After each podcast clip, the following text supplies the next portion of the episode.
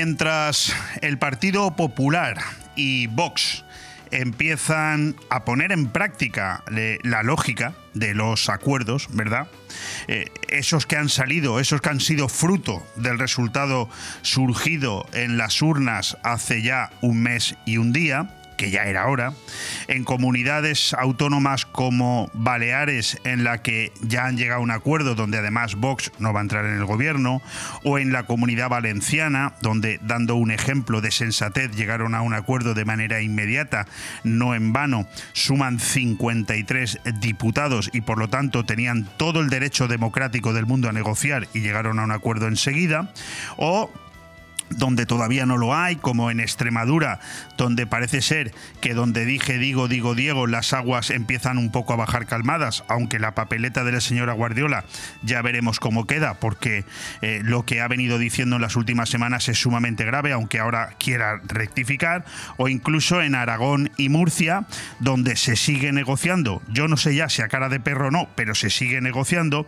digo que mientras el Partido Popular y Vox empiezan a poner en práctica lo que denomino yo la lógica de los acuerdos, pues fíjate lo que pasa en la comunidad valenciana, que vemos como el derrotado Chimo Puig en las urnas el pasado 28 de mayo, pues estira la agonía.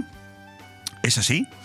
Estos son los políticos que han venido diciendo a lo largo de los últimos años que su principal preocupación es los ciudadanos de la comunidad valenciana. Oiga, si realmente su preocupación haga usted el favor de facilitar el traspaso de gobierno que la mayoría de los valencianos han determinado que quieren. Bueno, pues no solamente no propone fecha para la investidura de, Carlos Mazón, sino que lo más grave es que está aprovechando el tiempo que le queda para seguir repartiendo prebendas. Es yo ya no sé si es legal, pero desde luego inmoral es y mucho. Es así de fuerte, es así de real. O sea, Chimo Puig, que perdió las elecciones el pasado 28 de mayo, no solamente no facilita el, traspaso de gobierno, no pone fecha, como ya por ejemplo ha puesto el propio Vara en Extremadura o en otras comunidades o incluso en algunas como en Madrid, donde el gobierno de, eh, Díaz Ayuso, que sacó mayoría absoluta, ya está funcionando, sino que sigue repartiendo dinero. ¿Esto es legal? ¿Se puede hacer? O sea, un presidente en funciones puede seguir repartiendo dinero, porque claro, ya se imaginarán ustedes a dónde va el reparto de ese dinero, ¿verdad? La mayoría amiguetes, subvenciones, fundaciones catalanistas, todas en contra del idioma español, en fin, un verdadero espectáculo. Bueno, por otro lado, por otro lado, seguimos con el, con el triple show, lo voy a llamar así, ¿no? Con el triple show del señor Pedro Sánchez. ¿A qué me refiero con el triple show? Pues por un lado tenemos el show de las entrevistas a sus propios ministros, no sé, yo me imagino que con esto de la comunicación, bueno, ya, ya todo vale, ¿no? Porque después de ver cómo se nos ha ido en la cabeza, se nos ha ido de las manos, pues todo lo que tiene que ver con las redes sociales, pues ahora ya hasta es empieza a ser normal, ¿no? Que un presidente del gobierno pues se dedique a entrevistar a sus propios ministros. y el papel de los periodistas, pues, pues que nos den. En fin, es así de, de fuerte, ¿no? Este, el triple show empieza por ahí, ¿no? El de las autoentrevistas a sus ministros. Ayer lo hizo con la vicepresidenta tercera, ministra de Medio Ambiente. También el de la trama del Tito Berni, que a algunos se nos olvida. A mí no, a mí no, porque es que me cae muy bien. El amigo Tito Berni me parece un tío simpático, un tío al que, hay que cuidar en los medios y recordar, pues todo el extraperlo, toda la corrupción que iba detrás de él siendo diputado nacional del Partido Socialista y teniendo los tentáculos de toda su familia repartida pues, pues prácticamente por todas las Islas Canarias, con especial incidencia en la isla de Fuerteventura. Por cierto, maravillosa, mi isla favorita. Bueno, ese es el otro, el otro, el otro apartado de ese triple show de Pedro Sánchez, el de las entrevistas a sus ministros, el de la trama del Tito Berni, con corrupción por todos lados y el más importante, sí, sí, el de negar en cada entrevista de las mil que le han hecho últimamente, porque yo he perdido la cuenta, ahora ya, le, ahora, ahora ya no tiene problemas, ahora ya quiere que le entreviste todo el mundo, todos esos medios de comunicación a los que ha negado el pan y la sal. Es más, ha puesto todo tipo de zancadillas, ha vituperado, ha em, eh, insultado, ha faltado el respeto. Bueno, pues ahora le interesa que todos esos medios le entrevisten. Bueno, pues negar, como decía, negar en cada entrevista, pues que él nos haya engañado. No, no. Pedro Sánchez no ha engañado nunca a los españoles. Escucha esto y a ver qué opinas. La mayor mentira de un mentiroso es negar que miente. De ahí la llamada posverdad, las verdades alternativas y otros camuflajes modernos del embuste de toda la vida. Pedro Sánchez lleva una semana, empujado o convencido por sus guionistas, tratando de demostrar que su fama de camandulero es una injusticia, una etiqueta colgada sobre su figura por las manos enemigas que mecen la cuna de la industria comunicativa. Otra trola. Si hay en España alguien o algo que controle los medios con clara hegemonía, es el aparato de poder monclovita, cuyas terminales se extienden a la televisión, la prensa y los conglomerados empresariales que las dominan. Es el único presidente que ha cambiado un director de periódico al día siguiente de ser investido, como si fuese un ministro más de su equipo. El único que ha pretendido, durante la pandemia, someter la circulación de noticias a un examen preventivo. El único que ha convertido su propio gabinete en un laboratorio propagandístico. Pero no nos distraigamos con señuelos. El discurso central de este tramo de la campaña sanchista gira en torno al falaz argumento de que el pueblo llama mentiras a simples cambios de criterio, en cualquier caso no pequeños, asuntos como el indulto a los líderes del proceso, los acuerdos con Bildu o la promesa formulada con porfidia e insistencia de no coaligarse con Podemos. Dejando aparte ocultaciones y patrañas puras, embelecos como las trucadas estadísticas de fallecimientos por COVID o los inexistentes comités de expertos, ¿te acuerdas? Sucede que esas supuestas rectificaciones por razón de Estado constituyen flagrantes violaciones del contrato de palabras suscrito por los ciudadanos. No se trata de meros incumplimientos programáticos, sino de una mutación a posteriori del pliego de condiciones suscrito ante el electorado y, por tanto, de una ruptura clave de las premisas morales de su mandato. Y aquel no te preocupes, dicho a Junqueras en el Congreso, revela más que sugiere un pacto previamente negociado, es decir, un monumental, cínico, desahogado engaño. Esas disquisiciones semánticas, artificios de ilusionismo epistémico para crédulos contumaces, no persuaden más que a quienes quieren dejarse convencer porque en el fondo ya estaban convencidos antes. Digamos que ofrecen un pretexto retórico a los que están deseando votarle sin sentir el remordimiento de un acto vergonzante.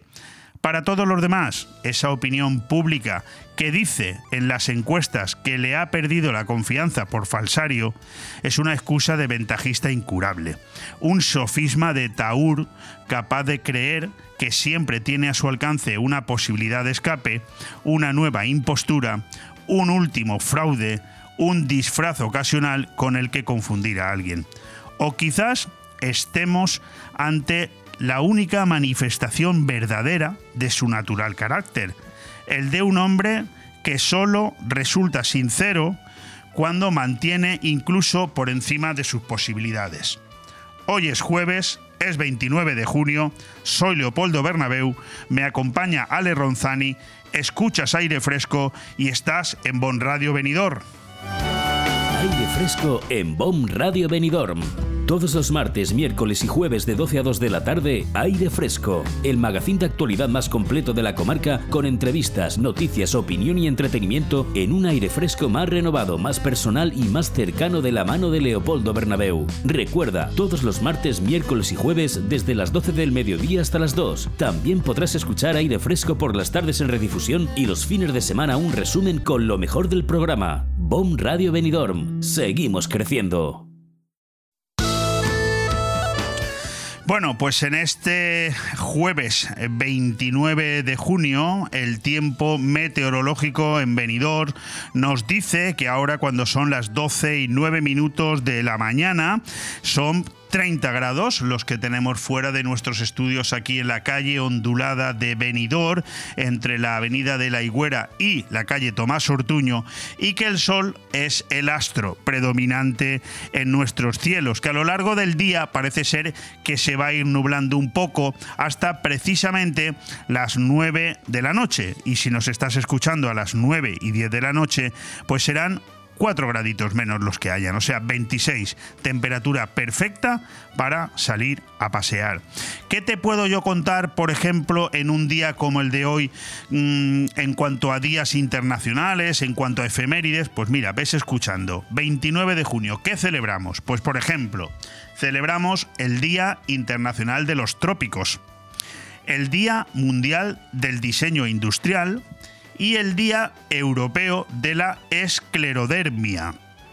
También hoy es el santo de Pedro y Pablo. Y por supuesto, eh, felicidades a todos ellos. Lo que pasa es que me van a perdonar y me van a disculpar que no se me ofenda ninguno. Pero claro, cuando hablamos, hablamos de Pedro y Pablo, pues a mí se me viene a la mente eh, Pedrito y Pablito, eh, que bueno, en fin, lo vamos a dejar ahí. No la quiero liar, que seguro que algunos se me, se me enfada. En cualquier caso, hoy un programa de dos horitas de las que ya llevamos consumidos 11 minutitos, en las que si no pasa nada, siempre me gusta matizar, porque esto es directo y en el directo pueden pasar cosas, vamos a tener cuatro invitados. Hoy es un programa que tal y como te hemos dicho al inicio del mismo, si eres de los que nos ves a través de, los redes, de las redes sociales, de los diferentes canales donde nos puedes ver por vídeo, verás que hacemos un texto previo en el que anunciamos un poco lo que, lo que, en lo que va a consistir el programa. Un programa en el que de nuevo vamos a tener un poquito de todo, lo verás si te quedas con nosotros, lo escucharás también, pero vamos a tener eh, vamos a tener bastante cultura. De hecho, vamos a empezar con una eh, pintora, Natalie Moss, un descubrimiento para nosotros. Nos ha llegado de parte de un buen amigo de la casa como es Antonio Alcaraz, pero nos hemos, eh, hemos buceado en su página web, en sus exposiciones. En este momento tiene una y otra que va a empezar pasado mañana y es verdaderamente una mujer espectacular, una grandísima pintora, pintora que además también es arquitecta. Luego estará con nosotros un grande. Estuvo con nosotros aquí eh, físicamente hace un par de semanas o tres. Hablamos del periodista de, reconocido prestigio a nivel nacional, Alfonso Merlos, que hoy lo vamos a tener en su condición de vicepresidente de Dexter Global Finance, una gestora de fondos que se presenta oficialmente en Benidorm el próximo jueves 6 de julio desde el Hotel Melia Benidorm, por cierto, donde haremos nuestro programa en directo. También ese día, invitados precisamente por ellos, por Dexter Global Finance, en un desayuno de trabajo que empezará a las 9 de la mañana para presentar esta gestora de fondos a todos los empresarios que allí se den cita, que serán muchos. Si a ti te apetece estar presente en esa presentación, que es gratuita, es eh, dirigida al sector, pues de eh, sector inmobiliario, sector de la construcción, abogados, arquitectos, etcétera, inmobiliarios, todo el que tenga que ver algo con la financiación, pues está invitado a acudir a este acto el próximo jueves 6 de julio a las 9.30 de la mañana en el Hotel Melia Benidorm. En la segunda hora tendremos dos invitados más. Estará con nosotros nuestro profesor favorito, Manolo Palazón, para hablarnos de cosas interesantes y varias, no una, sino varias. Vamos a hablar de una exposición fotográfica sobre rutas senderistas y vamos también a hablar de la vigésima campaña de conciertos de intercambios musicales que va a tener una especial preponderancia en la ciudad de Benidorm tanto el sábado como el domingo. Presta atención por si te apetece acudir a estos eventos. Terminaremos el programa teniendo aquí a un buen amigo, Francisco Sánchez, ex candidato a la alcaldía de Benidorm por Alianza por el Comercio y la Vivienda, que él sigue enfrascado en la defensa de los barrios, en la defensa del pequeño comercio, en la defensa de la vivienda y hoy va a venir hasta aquí para contarnos todo esto. ¿Qué te parece? ¿Importante? ¿Interesante? Quédate con nosotros. Un abrazo.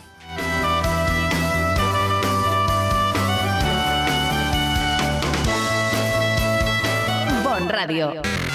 Nos gusta que te guste.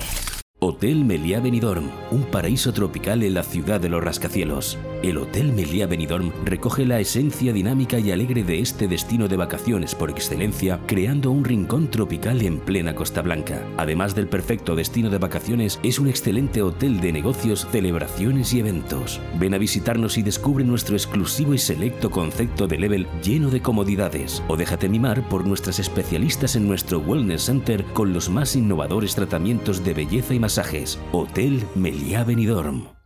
¿Eres empresario? ¿Necesitas financiación? Ven al evento empresarial y financiero del verano en Benidorm. Apunta, 6 de julio, desde las 9 de la mañana, Foro Financiero Dexter Comunidad Valenciana en el Hotel Meliá Benidorm. Dexter, la empresa líder en financiación alternativa con capital privado, presenta sus productos ante empresarios que disfrutarán de un desayuno informativo y networking. ¿Necesitas capital para tu negocio? Dexter es la respuesta. Recuerda, Hotel Meliá Benidorm, jueves 6 de julio, desde las 9 de la mañana. No te lo puedes perder.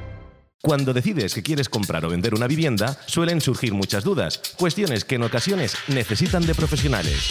Si quieres comprar o vender una vivienda, confía en profesionales con muchos años de experiencia. Confía en Grupo Rojisa. Con oficinas en Benidorm y Callosa, contacte con nosotros en el 672 20 26 36 o visita nuestro portal inmobiliario www.rojisa.com. Grupo Rojisa. Estamos para ayudarte.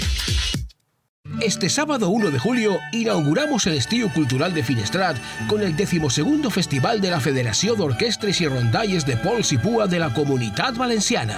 Actuarà la orquesta Pols i Pua Francesc Tàrrega de Vilareal, l'agrupació musical edetana Vicente Jiménez de Llíria y la rondalla Cordes y Veus Font del Molí de Finestrat. Será a las 10 de la noche en la Plaza de l'Àmfora de la Cala. Vive el verano y la cultura en Finestrat, porque en Finestrat lo tienes todo. Desde hace ya muchos años hay un sitio en la cala de Finestrat por el que hemos pasado todos. Restaurante Mítico. Seguro que has probado su fantástico menú diario o has ido a celebrar algún evento o simplemente a disfrutar de su variada carta. ¿Qué dices? ¿Que todavía no lo conoces? Pues no sabes lo que te estás perdiendo. Ven a Restaurante Mítico y que no te lo cuenten. Restaurante Mítico, con amplio parking y abierto de lunes a domingo. Restaurante Mítico, en Avenida Finestrat número 23, La Cala de Finestrat.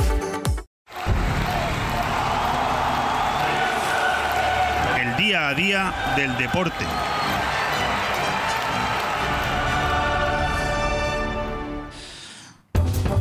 Pues nada, unos breves minutitos para tres, cuatro titulares deportivos y poco más. Me ha llamado la atención ahora que, bueno, prácticamente todas las competiciones relacionadas con el fútbol pues están terminadas, excepto ese europeo sub-21 donde España se ha clasificado en primera posición de su grupo y ahora hay que esperar los próximos partidos para írtelos contando. Decía que me ha llamado la atención ese reportaje acerca del blindaje que hay en algunos equipos españoles frente al capital árabe que bueno eh, pues está empezando a llevar a grandes eh, jugadores sobre todo ante el creciente interés saudí por el talento en la liga tanto el Madrid como el Barça protegen a sus jugadores con cláusulas de rescisión inalcanzables inclu- incluso para clubes Estado. En el apartado de los fichajes, que será seguramente de lo que más iremos hablando cuando tengamos estos minutos de deportes aquí en aire fresco a lo largo del mes de julio, antes de que se inicie la pretemporada, hay que destacar sin lugar a dudas el gran fichaje que ha hecho el Barça. Así se gestó el sí de Gundogan. La elección se basó en varios factores. Por un lado, las charlas que el jugador mantuvo con Xavi, el club que le gustó mucho, la recomendación de Lewandowski, pues Gundogan también es alemán, la propia ciudad de Barcelona. En cualquier caso, los 105 millones de euros que le ofrecían en Arabia por tres temporadas los ha rechazado para aceptar finalmente la oferta del Barça. Noticias importantes polideportivas. Por un lado, el Gran Premio de Austria de Fórmula 1 ya está aquí con las mejores perspectivas, sobre todo en lo que se refiere al AMR23, el Aston Martin de Fernando Alonso, con unas mejoras que empezaron a dar su fruto en el Gran Premio de Canadá eh, celebrado hace dos semanas y que, bueno, pues eh, tiene toda la pinta de que van a seguir avanzando, que van a seguir funcionando bien en este Gran Premio de Austria y toca esperar, porque además, fíjate que este fin de semana es distinto se celebran dos carreras. Por un lado, mañana a la una y media tendremos los únicos libres, porque por la tarde, a las cinco de la tarde, será ya la clasificación de eh, la carrera del domingo. ¿Por qué? Porque el sábado se dedica por segunda vez en esta temporada a el sprint esa carrera corta que también tiene mucho interés. Por un lado, mañana sábado a las 12 de la mañana la propia clasificación del sprint y a las 4 y media la carrera. Por lo tanto, un fin de semana lleno de Fórmula 1. Y la última gran noticia del fin de semana es la que nos habla del ciclismo, los favoritos para ganar el Tour 2023, aunque la carrera arrancará con un con un pulso entre Vingegaard y Pogachar, la lucha por el podio contará con más aspirantes. El consenso del mundo del ciclismo es aplastante. El Tour de Francia, que se inicia pasado mañana sábado desde el País Vasco español, será un duelo entre Jonas Vingegaard y Tadej Pogachar. Pero el aficionado también sabe que en el que en este deporte el factor de la lógica puede acabar sucumbiendo a diferentes imponderables. Por lo tanto, tenemos también que confiar, ¿por qué no?, en nuestro eh, máximo exponente que es Enric Max del equipo Movistar, que es la gran baza española en el Tour de Francia. Y con eso nos quedamos. Este ha sido el resumen deportivo. Vamos ya a escuchar unos consejos publicitarios y entramos con nuestra pintora favorita, con Natalie Moss. Bon Radio. Nos gusta que te guste. ¿Te gusta llegar a tiempo a tu destino? ¿Volver a casa tan cómodo y seguro como si fueras tú mismo el que conduces? Radio Taxi Benidorm. El mejor servicio a tu entera disposición. Descárgate nuestra aplicación Pide Taxi para el móvil y solicita un taxi de la manera más fácil. Visita nuestra web radiotaxibenidorm.com. Radio Taxi Benidorm 96 586 2626. La Jungla, sala privada de alquiler para eventos infantiles, para celebraciones de cumpleaños, ideal también para niños pequeñitos de hasta 6 años, baby shower, bautizos, reuniones familiares. Lo mejor de la Jungla es que puedes traer lo que quieras de comida, bebida, tarta, decorar la zona diseñada para ello, hacer mesas dulces, poner música a tu gusto. La Jungla, en el Albir. Visita nuestra página web, lajunglarent.com. La Jungla, no te quedes sin tu fecha de reserva con antelación. Estamos en el centro del Albir, con parking gratuito para tus invitados. Recuerda, La Jungla. Únete al reto más divertido del verano. Perdón que te salpique de Aquanatura Benidorm. Graba un vídeo salpicándote y compártelo en redes con el hashtag Perdón que te salpique. Puedes ganar productos Energy System y entradas para Aquanatura Benidorm. Infórmate en la web y en el Facebook de Terranatura Benidorm. Perdón que te salpique. La cámara con esa era sobre la una. Quería picar algo, yo quería comer. Me pusimos en la barra mano a mano los dos. Ando besándole a repetirlo otra vez. Yo con esto ya he comido. Me voy. ¿Cómo dice?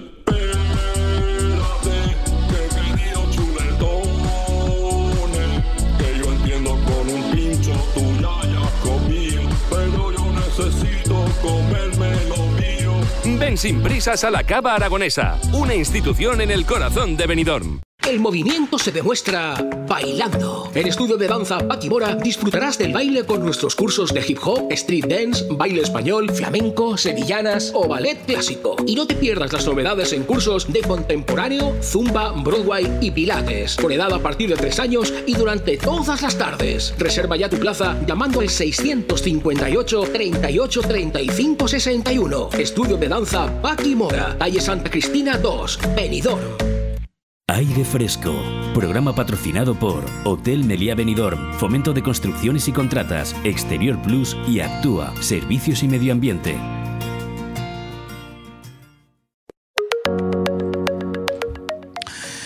Ella, Natalie Moss, nace en Londres en 1964, cursa sus estudios en la Universidad de Dundee, en Escocia, obteniendo el título de licenciada en arquitectura hace ya años, en 1986. Se traslada a París y a la vez que hace el doctorado en arquitectura, estudia dibujo y pintura en Bellas Artes, toda una vida dedicada al arte con pasión y energía, una búsqueda continua de la verdad y la pureza que ha dado como resultado a todo un ejemplo de mujer.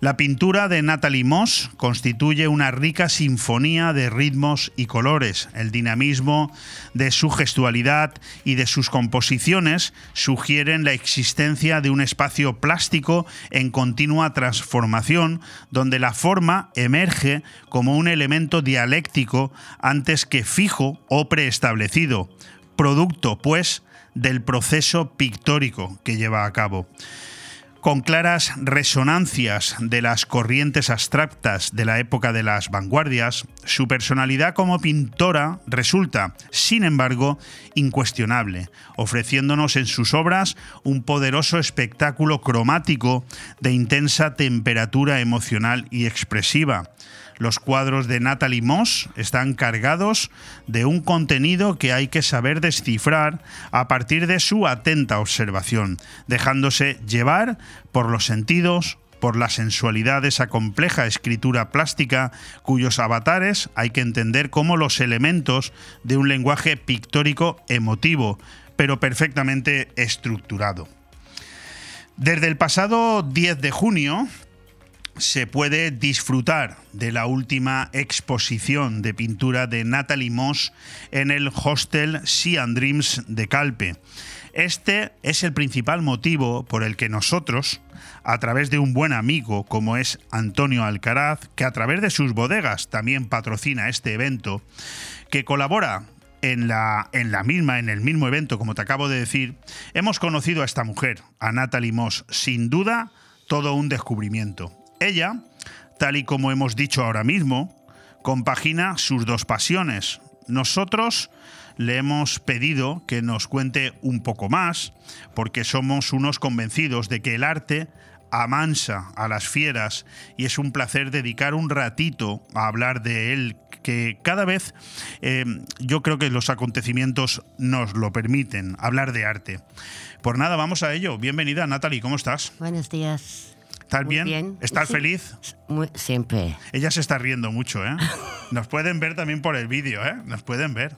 Ay, no. Sí, sí, dice, ay, no. Ay, es, no. es muy tímida. Es, es una gran pintora, pero es una mujer muy tímida. Eso ya me lo habían dicho. Bueno, nada más eh, adentrarnos en tu página web, cuando entramos en nataliemos.com, que es una página que yo invito a todos nuestros oyentes a, a, visitar porque es una maravilla, nos encontramos un lema, nada más entrar pone, mi pintura es el resultado de mi búsqueda interior.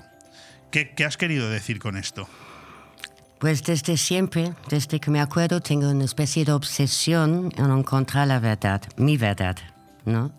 Porque está, bueno, me imagino lo que uno se pregunta los otros en la vida también, ¿no? De dónde somos, dónde vamos, para qué estamos aquí.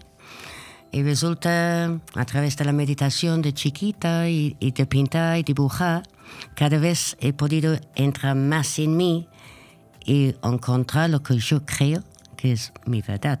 ¿no? Cuando, cuando ves el resultado de tus, de tus propias pinturas, ¿realmente crees que has conseguido reflejar esa verdad en ellas? En algunos sí. Cuando realmente pinto sin tener una idea de lo que voy a pintar, sí. Los analizo después y, y sé lo que he pintado y es ahí cuando pongo el nombre del cuadro, ¿no? Me acabas de dar una buena idea, ¿eh? Porque, porque, yo hace mucho tiempo que quiero escribir un libro, dice la gente que escribo muy bien porque escribo artículos. Mm. Y la gente dice, ¿por qué no escribes un libro? Y yo digo, porque no sé de qué escribirlo. O sea, pues empezar a escribir. Y, y, y las ideas surgirán, ¿verdad? Por eso digo que me acabas de dar una idea. Es decir, tus mejores pinturas son aquellas Mm. que salen cuando menos lo piensas. Para mí es eso la pintar. Es como la meditación, es un momento donde estás en el ahora, aquí, y no estás pensando en nada. Entonces resulta como la meditación, ¿no? La oración. Estás pintando sin pensar. Hay un escritor francés que me diste la idea, Henri Michaud, que él, su obsesión también era escribir libros sin pensar. Qué bueno. Sí, tienes que mirarlo, es impresionante. Solamente ponía sin pensar sus pensamientos en el papel y también hacía croquis y dibujitos. Fantástico. Pintor. Oye, ¿toda, ¿toda una vida dedicada al arte? ¿Tú? Sí, todo. Sí, mi madre pintora, escultora, mi abuelo, mi bisabuelo. Yo de chiquita iba a Bellas Artes con mi mamá como modelo. Oye, he vivido en este mundo mi, siempre. mi hermana eh, también es pintora. Eh, Mm. Evidentemente hace la mujer lo que puede, pero le vino la inspiración ya hace cuando ya era mayor. Mi hermana es un poco mayor que yo y lleva pintando a lo mejor 7, 8 años. En cambio, tú estás pintando prácticamente desde que eras una niña. Mm. ¿Se nace pintor o se hace uno pintor? Mm, es una buena pregunta. Ah, pensabas que no te yo, iba a hacer buena- yo creo que se puede hacer también. Mira, yo eh, hace unos años daba clases de terapia de arte, pero es simplemente enseñar a la gente mayor a pintar sin pensar. Algo que son incapaces, como los niños. Los niños son en maravilla, pintan y no piensan lo que están pintando. Y lo he utilizado como terapia. Yo creo que sí que se puede hacer de mayor, claro. Si uno puede quitar todas las barreras que la sociedad nos ha metido en la mente, sí. Pero yo para mí es fácil, nací rebelde. Qué, qué- qué- qué profundidad en las contestaciones, ¿eh? Y, y decía, no, no, no, no me gusta mucho hablar, pues haces contestaciones muy profundas, muy interesantes. Oye, estás doctorada en arquitectura y estudias dibujo y pintura en, en las bellas artes. Yo tengo dos preguntas. Primero, ¿cómo compaginas ambas tareas? Eh, Primero la arquitectura. con en el mismo lugar físico, era fácil. Eh, eh, salía de un curso de arquitectura y me entraba a pintar en otro. No, No. pasaba nada. no influye en la mente, es decir, estar pensando en, en Mm. un trabajo para luego ponerse a pintar, no es... No, porque la arquitectura también es la creación. Lo que más me gusta es la arquitectura, es la parte creativa, claro. Te iba a Entonces, preguntar si, si tienen algo de complementarias, la Sí, claro que y la sí. pintura. Claro que sí. Lo que impide un poco eso son los clientes. Pero si te dejan libre, claro, una maravilla. Me decías ayer, me has dicho esta mañana, dices, estoy en Alicante, eh, he leído que vives en Calpe, eh, Mm. veo que tu empresa o la empresa que te patrocina, no lo tengo claro, es Altea Artística, Mm. es decir, eh, tu vida es un constante ir y venir por la provincia. Bueno, primero con arquitectura, sí, por las obras que hago por la Costa Blanca, ¿no? por todos lados, Calpe, Moraira, Javia. Alicante estuvo con mi abogado porque también tengo muchos líos. Como todos. Porque soy muy rebelde. y, y nada, sí. ¿Qué estoy significa? ¿Te puedo preguntar qué significa ser rebelde? contra el sistema y todo el sistema. Pero te voy a pedir que te extiendas un poco más, porque seguramente hay oyentes que están pensando... yo creo que voy a tener muchos problemas si Sí, sí, profundizo un poco más. Bueno, lo vamos a dejar ahí entonces. Eres nacida en Londres. eh, Ujú. ¿Desde cuándo estás en España? 2000, 23 años ya. ¿Y cómo llegas aquí? Uf, eso también es una larga historia. Terminé mis estudios en París de arquitectura, muy cansado, me tomo unas vacaciones en Argentina, pasé lo cortito, ¿no? Vol- No, no tiene por qué hacerlo cortito. Bueno, me quedé un año en Argentina, ahí sí viviendo de la pintura. Tuve que volver a París para terminar una obra de un concurso que justo había ganado antes de mí. Y después de este año volví otros cinco años en Argentina para vivir del arte. Hasta que me puse un poco más seria, tenía ganas ya de formar una familia. Y dije, bueno, me vuelvo a Europa, trabajo de arquitecto. ¿Y cómo llegas hasta aquí, hasta Altea? Hasta Pues que conocí mi ex marido en Buenos Aires, que también estaba un, Un poco... argentino. Un argentino. Es que- Con eso te digo todo, ¿no? Mira que te gusta, mira que te gusta el peligro, ¿eh? Y nada, él, conocí, él ya conocía Calpe de chiquito y, y hemos dicho, bueno, volvemos a Calpe y decidamos dónde vamos. Si es París, ¿Eres- Londres. ¿Eres feliz en, en esta zona? Me encanta. Sí, no me muevo más. Yo pues, volver a vivir en Londres nunca más. Sí, porque todo el mundo dice que el mejor sitio del mundo es donde ha nacido, pero yo veo que aquí hay miles de extranjeros, decenas de miles de extranjeros que dicen que el mejor sitio que han conocido es este, ¿no? Para, para mí sí, pero ta- también soy una persona que me siento en casa en todos lados. Tampoco tengo mucho... Bueno, yo he, buceado en tu, en tu página web. Yo te he conocido ahora, recientemente, pero tú no eres una persona nueva en el mundo de la, ni de las exposiciones, ni eres nueva en la pintura. Es decir, has expuesto en España, en Francia, en Argentina, en Inglaterra. Eh, tienes, eh, cuéntanos un poco de tu trayectoria. Pues en París fui hace poquito, ya viviendo en España, que expuso en una galería ahí. Y si no, claro, en, en Argentina, bueno, en Argentina es mucho más fácil. eh, Los países latinoamericanos creo que tienen más amor por el arte que en Europa.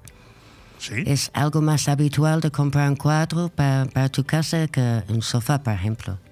Entonces ahí he vendido mucho y he tenido muchísimas exposiciones. Y luego vine a España y sigo haciendo exposiciones. Sigo con el sueño de vivir del arte. Y mientras, Eh, ¿Pintar se pinta cada día? yo por mi salud mental sí. Si paso un rato sin pintar, no estoy bien. No, bueno, acabas Mm. de darnos una clave. Es decir, la pintura para ti es un salvavidas. Más o menos, sí. Y me da sentido mi vida. Encuentro la verdad a través de eso. Fantástico, fantástico. ¿Se puede vivir de la pintura? Difícil. Teniendo una familia que yo tengo ahora, pues no. Porque no es un ingreso. Nunca se sabe, ¿no? Pero cuando mi hija termine la universidad, volveré a vivir de la pintura. Porque necesito poco. Eso es lo importante. Mm, Claro. Lo importante. ¿Cómo defines el estilo de, de tu pintura? La verdad que no lo sé. La han definido mucha gente, pero. Yo para mí es como una reflexión de mi alma, ¿no? No, no siento que. Obviamente estoy influenciado por otros pintores, aunque sea a nivel inconsciente, estamos influenciados por todo alrededor nuestro, ¿no? Pero yo siento que saco un lenguaje de mi alma, es, muy profundo. Qué bueno. Bueno, eh, evocan colores y trazos de los viejos vanguardistas, como dicen. Utilizo mucho color también. Que, quiero también que mis cuadros tengan alegría, porque el mundo es tan triste que provoca un poco de alegría en las personas, ¿no? Pero la línea yo, yo he supuesto siempre que ha venido de mi parte de arquitecta, que no puedo cortar con esta parte mía, ¿no? O sea, que ha influido, ¿no? Tu profesión profesional. ha Mm. Me imagino influido. que sí, pero en algún momento espero que se me van las líneas. Bueno, ahora hay que ver, ahora tendría yo que ver algunos de tus trabajos de arquitectura para ver si pues también, sí. Correcto. ¿Tienes mucho trabajo como arquitecta? En esta zona sí, claro. Hay muchísimo, ¿no? Mm, Yo me, he equivocado yo de profesión, me tenía que haber hecho arquitecto. Sí, pero todos los arquitectos son pobres. bueno, bueno, bueno, bueno. Pues si yo te hablo de los periodistas. Ya. Oye, Eh, ¿Ves? Eso es el sistema que odio. Bueno, pero hay, hay que adaptarse, ¿eh? No. Hay que adaptarse. No, no, pero no adaptarse, no conformarse, no te confundas. Ah, vale. Yo no he dicho conformarse, he dicho adaptarse. Yo me he adaptado a esta vida, pero soy muy feliz. Ah, yo tengo, también. yo tengo una autocaravana, viajo todo lo que quiero, eso es lo hago radio, no me controla nadie. O sea, que te quiero decir que en el, en el fondo eh, esta conversación está siendo muy productiva, no solamente desde el punto de vista cultural o de la pintura, sino porque los dos estamos aprendiendo. Claro. Yo, yo también soy un antisistema, eh, lo he sido siempre, ¿eh? Y, y mis problemas Sí, me ha tienes conllevado. pinta, sí. Así, ¿no? Te, te- te empieza a parecer, ¿no? Bueno, en este momento podemos disfrutar de Simi, es decir, la, la exposición que, que tienes en Calpe. ¿Cómo, ¿Cómo defines esta exposición? Pues una de mis últimas obras, que es la obra que más me gusta en este momento, porque paso por muchos sentimientos con mis cuadros. Los odio, los quiero, Ah, los vale. rechazo. Y esto pintándolo, que se llama mí, ¿no? Le he pintado sin pensar. Y llegó al final del cuadro y me, me hizo un salto por atrás. Y, y sentí que me, me estaba mirando como mi yo superior, ¿no? Y yo, pues eso es un autorretrato. Y, y ya empezó todos los cuadros últimamente con estos ojos, con un poco autorretrato de, de mi yo superior. Pues yo creo que todos tenemos estamos en otras dimensiones a la vez que este. Qué profundo, me encanta. ¿Cuántas, cuántas, obras. ¿Cuántas obras de arte tienes en esta exposición ahora? Mm, pues exactamente no lo sé, tendrá 10, 12 por ahí. ¿Y dónde, dónde está este, este hotel? Está en Calpe, en el casco antiguo de Calpe. ¿Se puede visitar en cualquier momento? Sí, bueno, la exposición está abierta de 6 a 9 y luego este sábado tenemos un evento puntual con una diseñadora fantástica de ropa de las fallas de Valencia, Sandra de la Viña, que viene con sus maniquís y su ropa, que yo ya he hecho exposiciones con ella utilizando sus telas también, que ahí van a estar mis cuadros con sus telas y vamos a hacer un evento juntos. Bueno, entonces estamos hablando, lo digo para que los oyentes en- lo entiendan y por si alguno quiere visitarte, estamos hablando de la exposición que en este momento está en el Hostel Sea and Dreams, en la calle Mayor 24 de Calpe, titulada See Me, que es eh, la exposición de Natalie Moss, y ella ahora mismo nos acaba de avanzar que pasado mañana, día 1, tenemos también dentro de esta misma exposición un acto, un evento extraordinario titulado Arte, Diseño y Seda, no solamente con Natalie Moss, sino también con Sandra de la Viña. Altea Artística tiene el honor de invitaros a todos los que queráis asistir a este evento que tendrá lugar pasado mañana 1 de julio a partir de las 8 de la tarde. Bueno, queda dicho, ¿no? Queda dicho para todos los que queráis asistir. ¿Qué te dicen, Natalie, qué te dicen nombres como Picasso, Kandinsky o Miró? Son pintores. ¿Cómo que me dicen? Pobrecitos que no han podido vivir de su arte en vida, ¿no? ¿Ninguno? ¿Miró? Tampoco. Miró, pues Miró no lo sé. ¿Ha, ha vivido de su No, y arte? Picasso también, hombre. Poco. ¿Poco? ¿Sí? Pues no como ahora, ¿no? Mira cómo están vendiendo, ¿no? Los Pero precios. estos, estos nombres no te sugieren una cercanía a tu pintura, no tiene nada que ver. Claro que tendrán que ver. Todos te- hay- tenemos una conciencia universal, ¿no? Claro que tienen que ver. Y David Honey, Matisse, Gauguin, ¿qué te dice? David Hockney. Ah, eso es uno de mis pintores vivos que existe todavía, que me encanta. Eso sí que es un crack. Ha vivido del arte toda su vida y bien. Debe serlo solo, creo. ¿Cuáles son los adjetivos más empleados por aquellos que visitan tus exposiciones? ¿Qué te dice la gente? Ah, mucha alegría, luz, energía de luz. ¿Dónde, ¿Dónde sueles desarrollar tu proceso creativo? Pues tengo un, un taller en Calpe, que es a la vez mi oficina de arquitectura, mi taller, mini galería, es un poco todo, mi espacio. ¿Y en qué te inspiras? En mí. Y punto. Qué maravilla.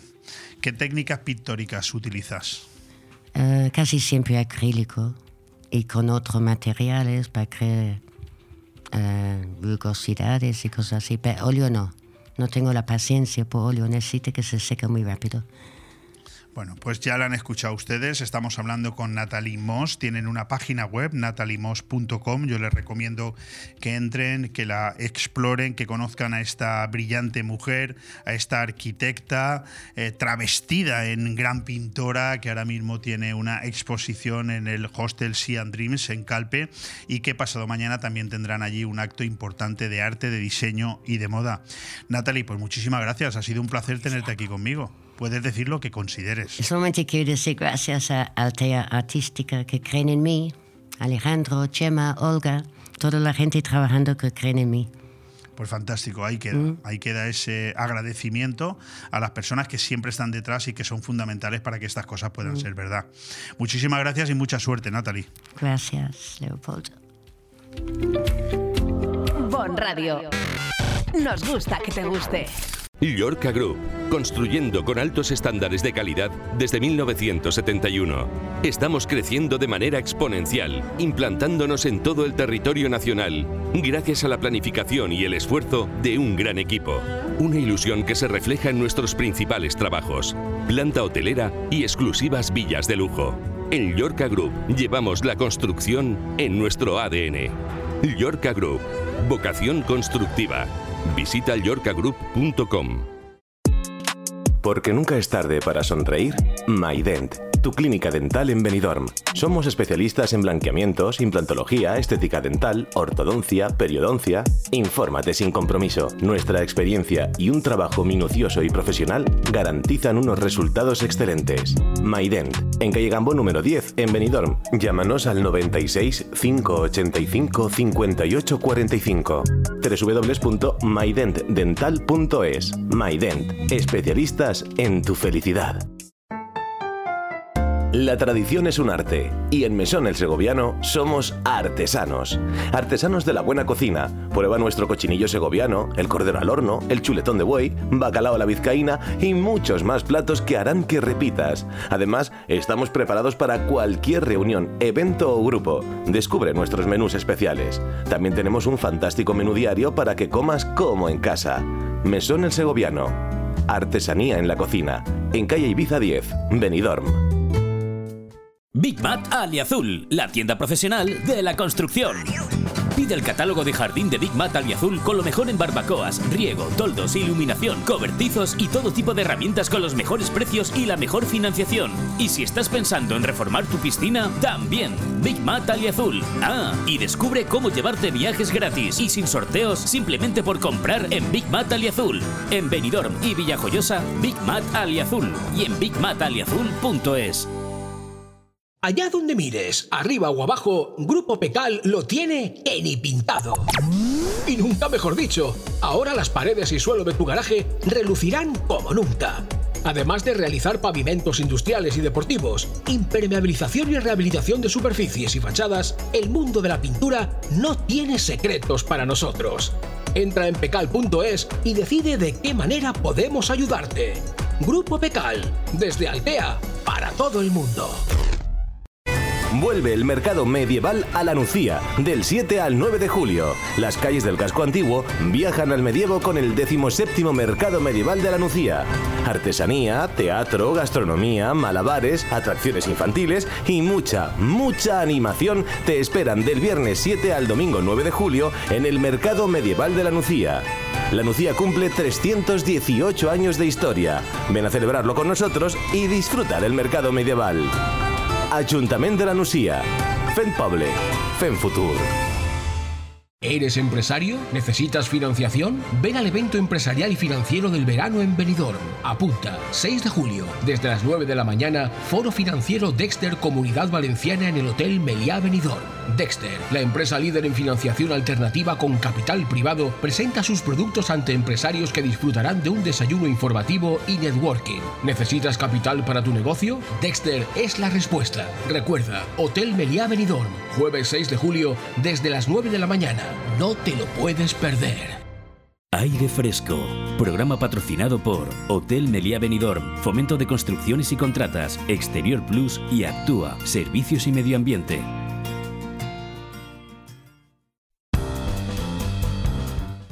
La compañía líder en financiación alternativa con capital privado, Dexter, ha convocado para este próximo 6 de julio en el Hotel Meliá Benidorm el que está llamado a ser el evento financiero y empresarial del verano 2023, para el que se espera, además, la presencia de más de 200 empresarios de todos los puntos de España, especialmente del litoral mediterráneo. Precisamente con el foro Dexter Comunidad Valenciana, la empresa con sede en Marbella, gestora de 32 fondos de inversión, fondos deuda y private equity, pone el broche a una primera mitad del año en la que ha congregado más de medio millar de empresarios en la primera convención financiera en Málaga el pasado mes de marzo y en el encuentro empresarial en Islas Canarias hace escasamente un mes, donde en actos multitudinarios se han presentado los productos y servicios financieros de la compañía en un marco dinámico de desayuno, networking, mesas redondas e intervenciones de actores referentes en el sector institucional y en el sector privado. Concretamente, este próximo 6 de julio, en el emblemático Hotel Meliá Benidorm. El acto se iniciará a las 9.30 con palabras de bienvenida de las autoridades invitadas. La mesa redonda estará conformada por la presidenta de Dexter, JD Ramírez, su vicepresidente, Alfonso Merlos, el presidente de Osbeck, Fede Fuster, y el CEO de Work Capital, Juan Carlos Grau, empresa que colabora con la organización del evento. Podríamos seguir hablando muchísimo más sobre este evento que ya se aproxima justo dentro de una semana, pero creo que la persona adecuada para hacerlo es el vicepresidente del grupo y periodista de reconocido prestigio a nivel nacional, Alfonso Merlos. Alfonso, ¿qué tal? ¿Cómo estás? Leopoldo, ¿qué tal? Muy buen mediodía, pues eh, encantado de estar con vosotros y desde luego, bueno, no diré que sorprendido, pero, pero en fin, eh, gracias por la presentación que ha sido muy, muy precisa y muy concisa de ese gran evento que va a tener lugar la semana que viene. Un evento para el que en este momento y a falta todavía de una semana, es decir, a falta de la que podríamos llamar el arreón final, estamos hablando de que hay cerca de 200 empresarios que ya han confirmado su presencia. Pues eh, efectivamente, tenemos 200 empresarios inscritos. Eh, yo creo también, eh, y seguramente tú y tus oyentes lo conocen mejor, que es un tiempo propicio en venidor. Este evento puede funcionar como el pistoletazo de salida del verano para el mundo empresarial, para el mundo financiero. Estamos en una época en la que la, banca tradicional no está siendo, por así decirlo, generosa, sino más bien se está mostrando encogida en la concesión de, de crédito. Y Dexter, que finalmente es un grupo financiero que facilita capital a los empresarios, pues eh, ha hecho esa apuesta, la apuesta de venidor, la apuesta del jueves 6 de julio y la apuesta por, por todos los sectores empresariales. Es verdad que, que en gran medida ligados al mundo inmobiliario, al mundo del turismo, pero empresarios de todos los sectores, hasta 190 y tantos que ya están inscritos una semana antes del evento. No, no es ni mucho menos la primera vez que hablamos con Alfonso Merlos en esta emisión sobre la evolución de esta empresa puntera en el contexto económico nacional, pero esta vez toca hacerlo de una manera muy especial. Grupo Dexter se presenta ante la sociedad alicantina y lo hace aquí, en Benidorm.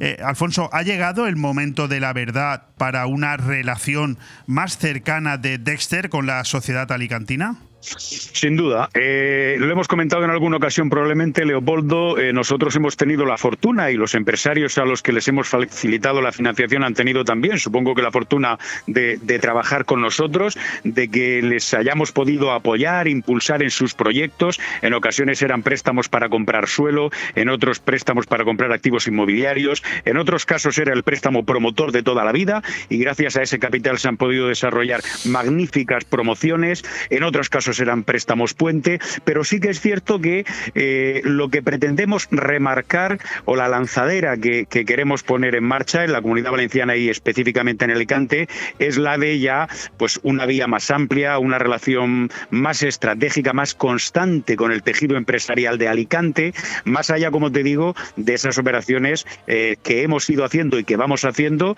eh, puntuales, pero afortunadamente de, realmente de un gran éxito, ¿no? Para las dos partes. Oye, después después de haberos presentado de manera, bueno, extraordinaria, no hay más que ver los vídeos que están colgados en la página web de Dexter, tanto en, Málaga como recientemente en las diferentes islas, por un lado las Islas Canarias y hace pocas semanas en las Islas Baleares, eh, bueno, da la sensación de que ya le tocaba el turno a la provincia de Alicante. Bueno, más que nada lo digo porque desde luego en el arco mediterráneo, pero en el conjunto de toda la geografía mm. española, después de Málaga, yo creo que Alicante es un referente del mundo inmobiliario y de la construcción.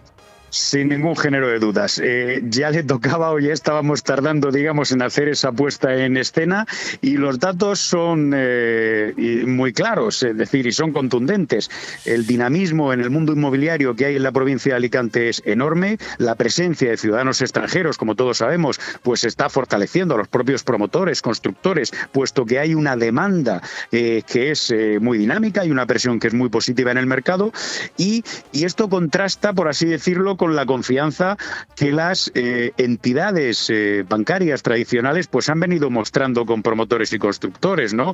Nosotros trabajamos con muchos empresarios en Alicante que nos dicen, oiga, pero si mi empresa tiene unos números magníficos, si yo he trabajado siempre con cajas de ahorros y con bancos, eh, si tengo experiencia en el sector, si tengo éxito en mis ventas, y ahora por qué está, digamos, la, la, situación que ha sido la de toda la vida en la concesión de crédito atascada. Bueno, mm, lo importante más allá de entretenerse en este debate es que se busque soluciones para esos empresarios. Y efectivamente, y, además, eh, Leopoldo, tú lo conoces a la perfección, el tejido empresarial, no solo en ámbito inmobiliario en Alicante, es tremendamente dinámico. Y por eso creo que modestamente estamos haciendo y cumpliendo una función muy, muy interesante y por eso vamos a estar el jueves que viene en el Meliá Venidor. Eh, sin lugar a dudas, todo lo que dices es cierto. Lo que tendríamos que hacer en este caso, tanto Alfonso Merlos como un servidor, es, eh, bueno, no, no excedernos en la confianza y no pensar que todo el mundo que nos está escuchando sabe que es Dexter Global Finance. Yo te pediría, si te parece bien, retroceder un poco al principio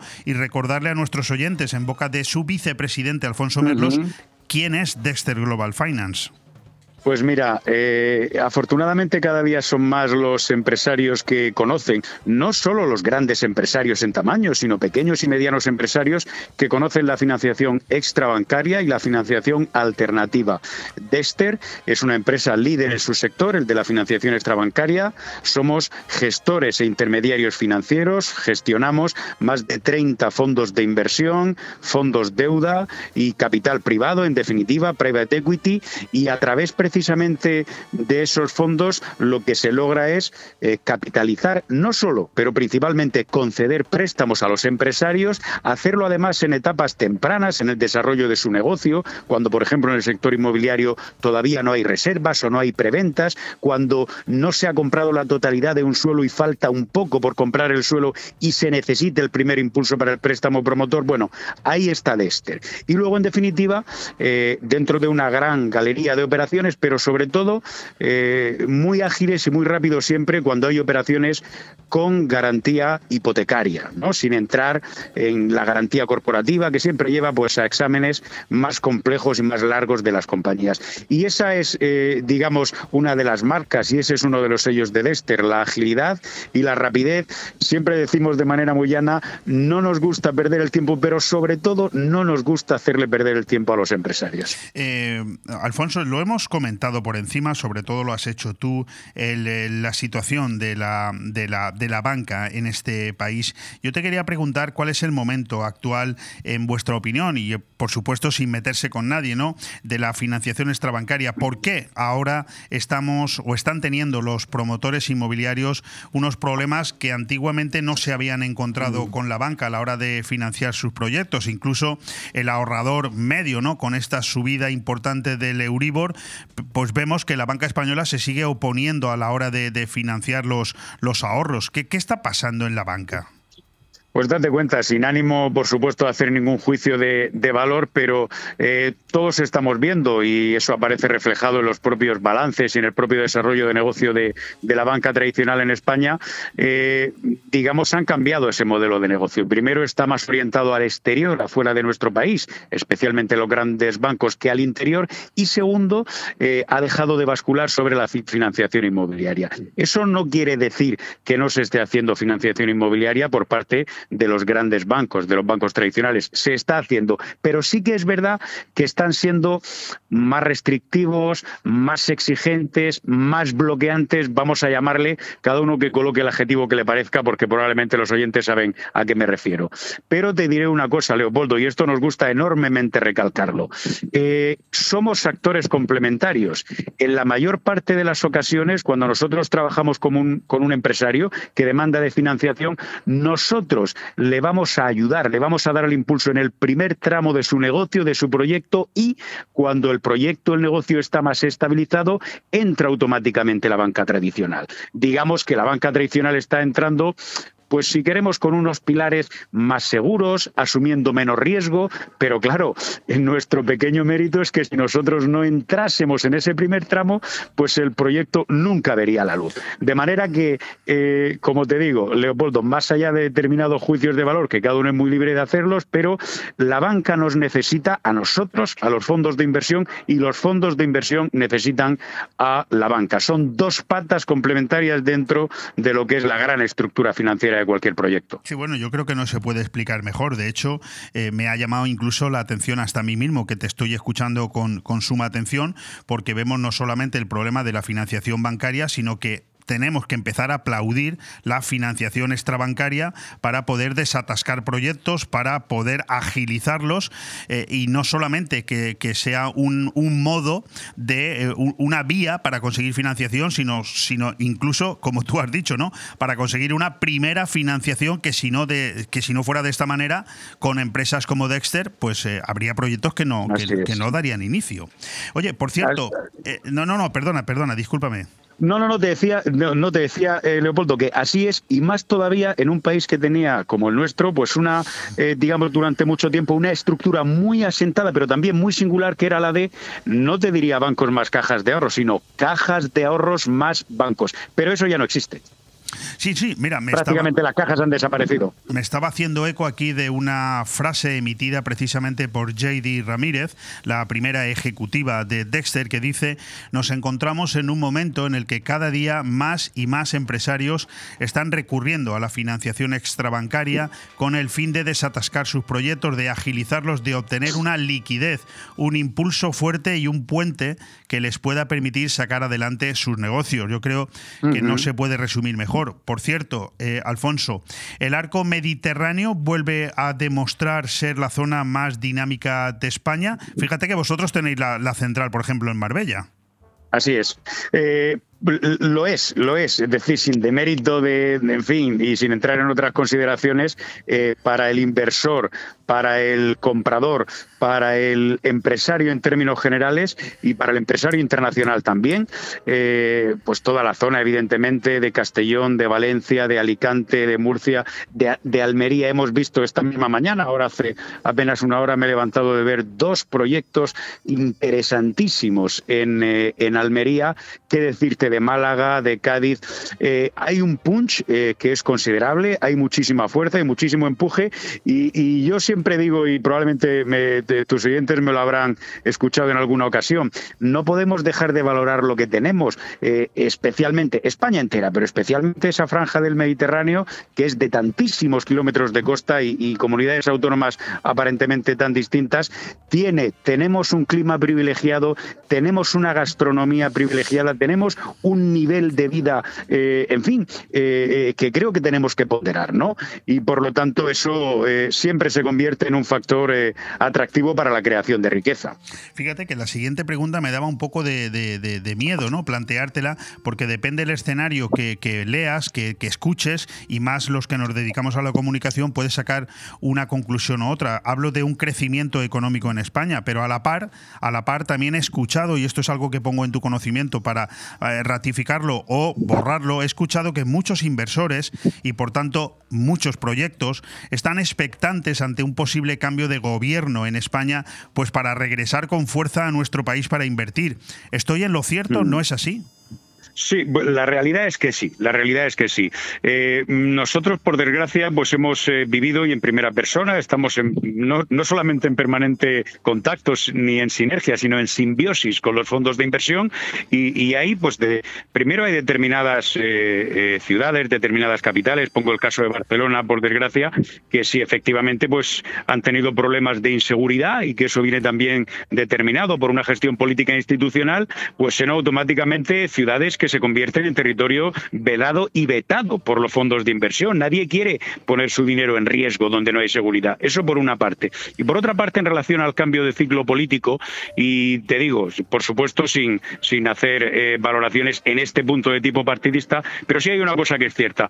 Nosotros en la última reunión que, mantuvimos con más de 200 empresarios en Baleares, también en Islas Canarias, eh, vamos, hicimos, se planteó un sondeo entre los asistentes, empresarios de mucho peso y de mucha solera y también pequeños empresarios, y, surgió la pregunta de cuál es el principal problema o obstáculo para el empresario. El principal obstáculo, el segundo, era el acceso a capital y a financiación. Pero bueno, para, eso estábamos nosotros allí. Pero el primero, en todos los casos, era el choque con la administración, la burocracia y la asfixia y la incomprensión que en determinados momentos sufre el empresario. Y en ese sentido, mm, y te insisto, eh, Leopoldo, más allá de siglas, usted tendrá que ver en una comunidad autónoma o en un país si efectivamente hay leyes que intentan darle eh, una vía de escape y margen y oxígeno al empresario o por el contrario hay leyes con las que el empresario pues poco menos que se siente, en fin, hostigado, no diré perseguido, pero hostigado o incomodado y eso influye evidentemente en cómo se crea la riqueza y en qué tiempos y con qué velocidad. Eso es, eso es innegable. Bueno, pues estamos escuchando claro y conciso a Alfonso Merlos, que es el vicepresidente de Dexter Global Finance, eh, presentándonos ese foro Dexter Comunidad Valenciana, financiación con capital privado para empresarios que se celebrará el próximo 6 de julio, justo dentro de una semana, en el Hotel Meliá Benidorm a partir de las nueve y media y con una duración de tres horas. Yo quería, profundizando un poquito en la propia compañía, que si te apetece nos dijeras cuáles son los principales productos de la compañía. Pues básicamente se resumen en, dos grandes productos y dentro de uno de ellos en distintas categorías. Por un lado, eh, en los préstamos con garantía corporativa y en los préstamos con garantía hipotecaria, esos serían los dos grandes grupos de productos que tenemos. Y luego en los préstamos con garantía hipotecaria, nuestra presidenta Jenny Ramírez y yo mismo siempre decimos, eh, no es que nos hayamos querido especializar, en créditos con garantía hipotecaria, sino que efectivamente el inmobiliario se encuentra en un momento, eh, y prácticamente desde que salimos de la última crisis de hace 15 años, en un momento de crecimiento tan bueno y tan sostenido que empresarios que necesitan comprar suelo, que necesitan comprar un activo, que necesitan desarrollar una obra, sea eh, no solamente en el ámbito residencial, sino en el ámbito comercial, en el logístico, en el industrial, en el hotelero, muy importante en Benidorm y en Alicante. Eh, en todos esos ámbitos siempre hay una necesidad y es esa necesidad que determina el mercado la que nos ha colocado, digamos, en esa posición de especialistas en préstamos con garantía hipotecaria. ¿Cuál es la garantía hipotecaria? Pues normalmente el activo eh, sobre el que se trabaja exclusivamente, sin garantías adicionales ni colaterales. Financiación privada para empresas, capital privado y financiación alternativa, financiación del crecimiento de la propia empresa ¿Con qué tipo de fondos trabaja Dexter? Sabemos que son 32, pero ¿se puede hablar de qué tipo, de qué clase de fondos trabaja Dexter? Pues, pues, por supuesto, alguno de los eh, oyentes probablemente dirá, bueno, pero ¿por qué 32 y no 28 o no 35? No, mira, nosotros tenemos una de, las pequeñas ventajas, ¿verdad? De, especialmente nuestra presidenta acumula una experiencia en, puestos directivos muy importantes a nivel internacional en el mundo financiero de más de dos décadas y eso te permite tejer una gran red de contactos. Esos fondos, eh, nuestros fondos son, en todo caso, fondos extranjeros, fondos que tienen su sede en Estados Unidos, en Canadá, en Reino Unido, en Francia, en Portugal, en Luxemburgo, y son fondos, y de verdad que es lo interesante, y por eso te hacía antes el énfasis en el país en el que vivimos, eh, son fondos que apuestan por España, que apuestan por nuestros empresarios, y en definitiva son fondos que invierten el dinero aquí sabiendo que en España va a tener una eh, rentabilidad interesante. Eh, cada uno de ellos tiene una especialización. Hay algunos de ellos que apuestan más por el pequeño residencial, otros por el gran residencial algunos les gusta más la costa, a otros optan por las ciudades, eh, otros eh, casi exclusivamente hacen sector hotelero o, o, el senior living ahora, o hacen coworking, o hacen co-living. Es decir, todos sabemos, si tú, eh, además Leopoldo, me consta que hay una gran variedad de productos ahora mismo en el sector inmobiliario. Digamos que el disponer de esa gran galería, de esa gran caja de herramientas de 32 fondos, nos permite darle, ofrecerle al cliente una atención personalizada y un producto financiero muy eh, a la medida del cliente y de sus propias necesidades. Sí, sí, correcto. De hecho, no hay más que echarle un vistazo muy por encima al dossier que presenta Dexter Global Finance para darnos cuenta de que estamos hablando de préstamos que van desde un millón de euros hasta los 150 millones de euros y tal y como ha comentado Alfonso Merlos, son préstamos con garantía hipotecaria, pero también préstamos puente, préstamos al promotor, préstamos para compra de suelo, préstamos para compra de activos activos. También creo que hay otro eh, tipo de productos dentro de Dexter, es decir, cuando hablamos de fusión, de adquisiciones, de colaterales, de patrimonio.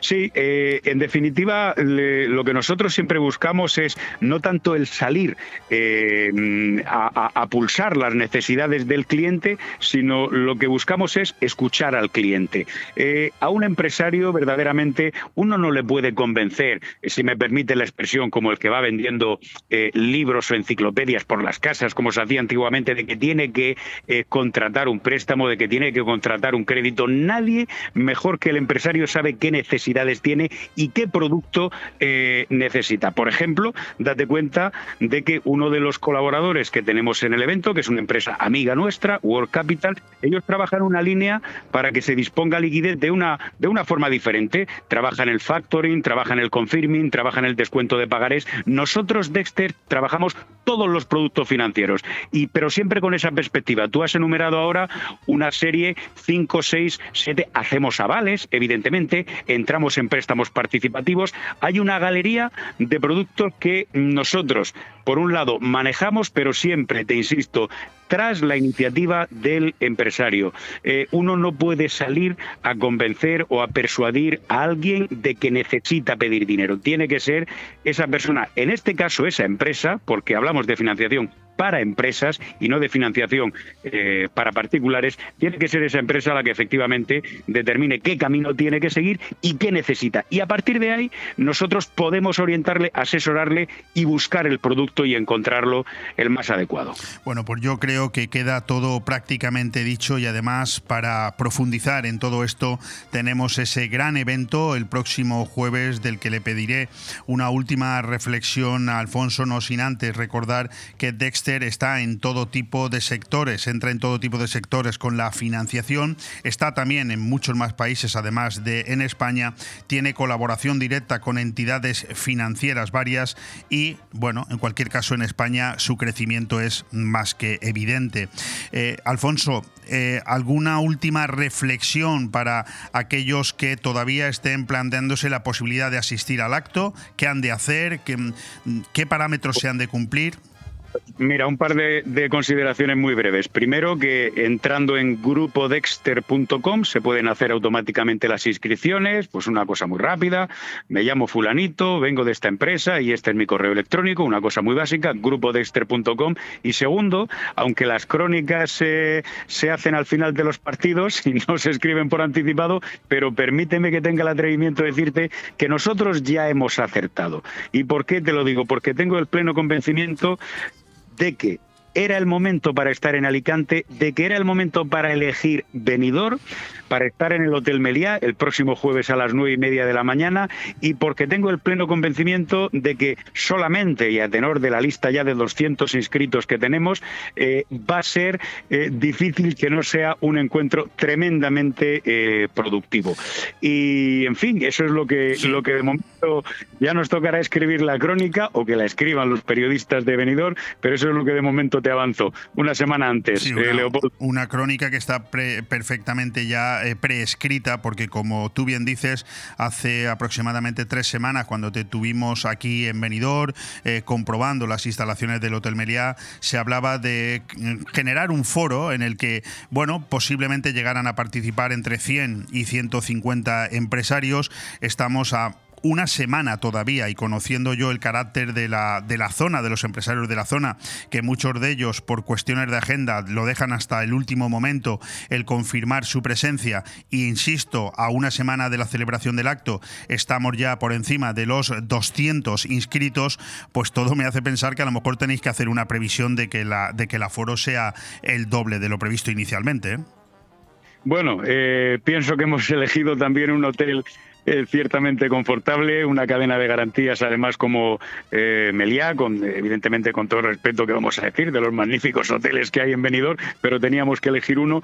Y, bueno, y que vamos a estar muy cómodos en ese desayuno informativo, con un coloquio, con una mesa redonda y, de verdad que estaba eh, viendo, no sé si ayer o anteayer, eh, un poco la, bueno, pues las personas con, con, con nombres y apellidos y las empresas y los sectores, con mucho abogado, con arquitecto, con gente del mundo turístico, por supuesto con promotores, con constructores, con intermediarios financieros y, da gusto, de verdad Leopoldo que, que da gusto, ¿eh? lo que lo que estamos ya eh, apuntando en el papel antes de, antes de este evento, una semana antes. Pues enhorabuena, vaya desde aquí, desde BOM Radio, gracias por dedicarnos tu tiempo, Alfonso, la semana que viene nos veremos porque ya lo he dicho al principio del programa, BOM Radio precisamente hará su programa del jueves 6 de abril precisamente desde allí, desde el foro Dexter en el Hotel Meliá de 12 a 2 de la tarde. Tendremos pues a muchos de los que previamente han estado invitados en ese desayuno de trabajo, los tendremos presentes también en, eh, en este programa de radio.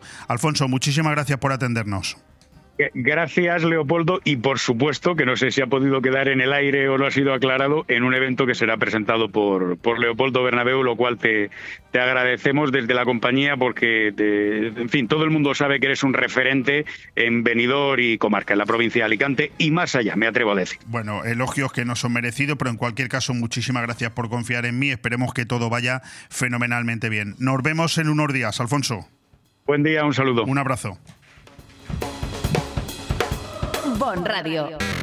Nos gusta que te guste. Hey tío, tengo hambre. ¿Dónde comemos? A esta hora está casi todo cerrado. Pues solo nos queda ir a comer a algún local de comida rápida. Pero no te has enterado. En Restaurante Vía Parque, cocina abierta todo el día. Y su menú casero por 9,90 euros. Pues vamos para allá. ¿Dónde está? En Vía Parque, en Benidorm, con fácil aparcamiento. Síguelos en redes sociales. Restaurante Vía Parque. Abierto todos los días de lunes a domingo. Seguro que no te arrepentirás. Nirvana Asesores te consigue subvenciones. Somos especialistas en creación de cooperativas, desde dos personas con múltiples ventajas sociales y fiscales, además de importantes subvenciones. En Nirvana Asesores no solo te ayudamos a cumplir tus obligaciones legales, también te ayudamos a crear. Cree y crea con Nirvana Asesores. En calle Limones 8, en el centro de negocios Benidorm. También domiciliamos sociedades y alquilamos despachos con precios low cost. 629-556-020 o nirvanaasesores.com.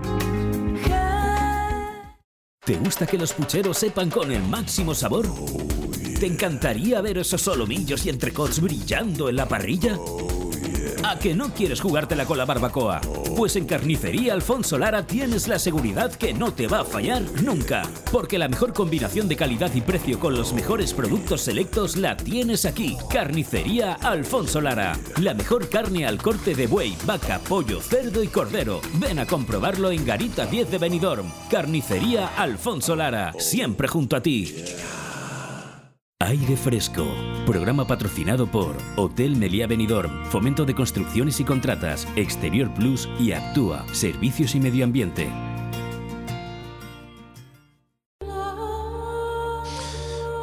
Bueno, nos acabamos de encontrar unos minutos libres hasta que llegue nuestro próximo invitado y le hemos puesto a este comentario que voy a hacer. Estamos hablando de una queja que hemos recibido aquí en Bon Radio acerca de Movistar por parte de un usuario que nos pidió por favor trasladar públicamente esta queja. Bueno, lo vamos a hacer encantados. Le hemos dado de fondo la música de nuestra propia editorial porque este tipo de cosas no deben de pasar. Dice así, me pongo en contacto con ustedes tras sufrir lo que entendemos ha sido un importante atropello por parte de un empleado de su compañía. Trabajo en la empresa X, no la voy a decir, en Benidorm, desde hace dos años, los mismos que se cumplen ahora trabajando con Movistar.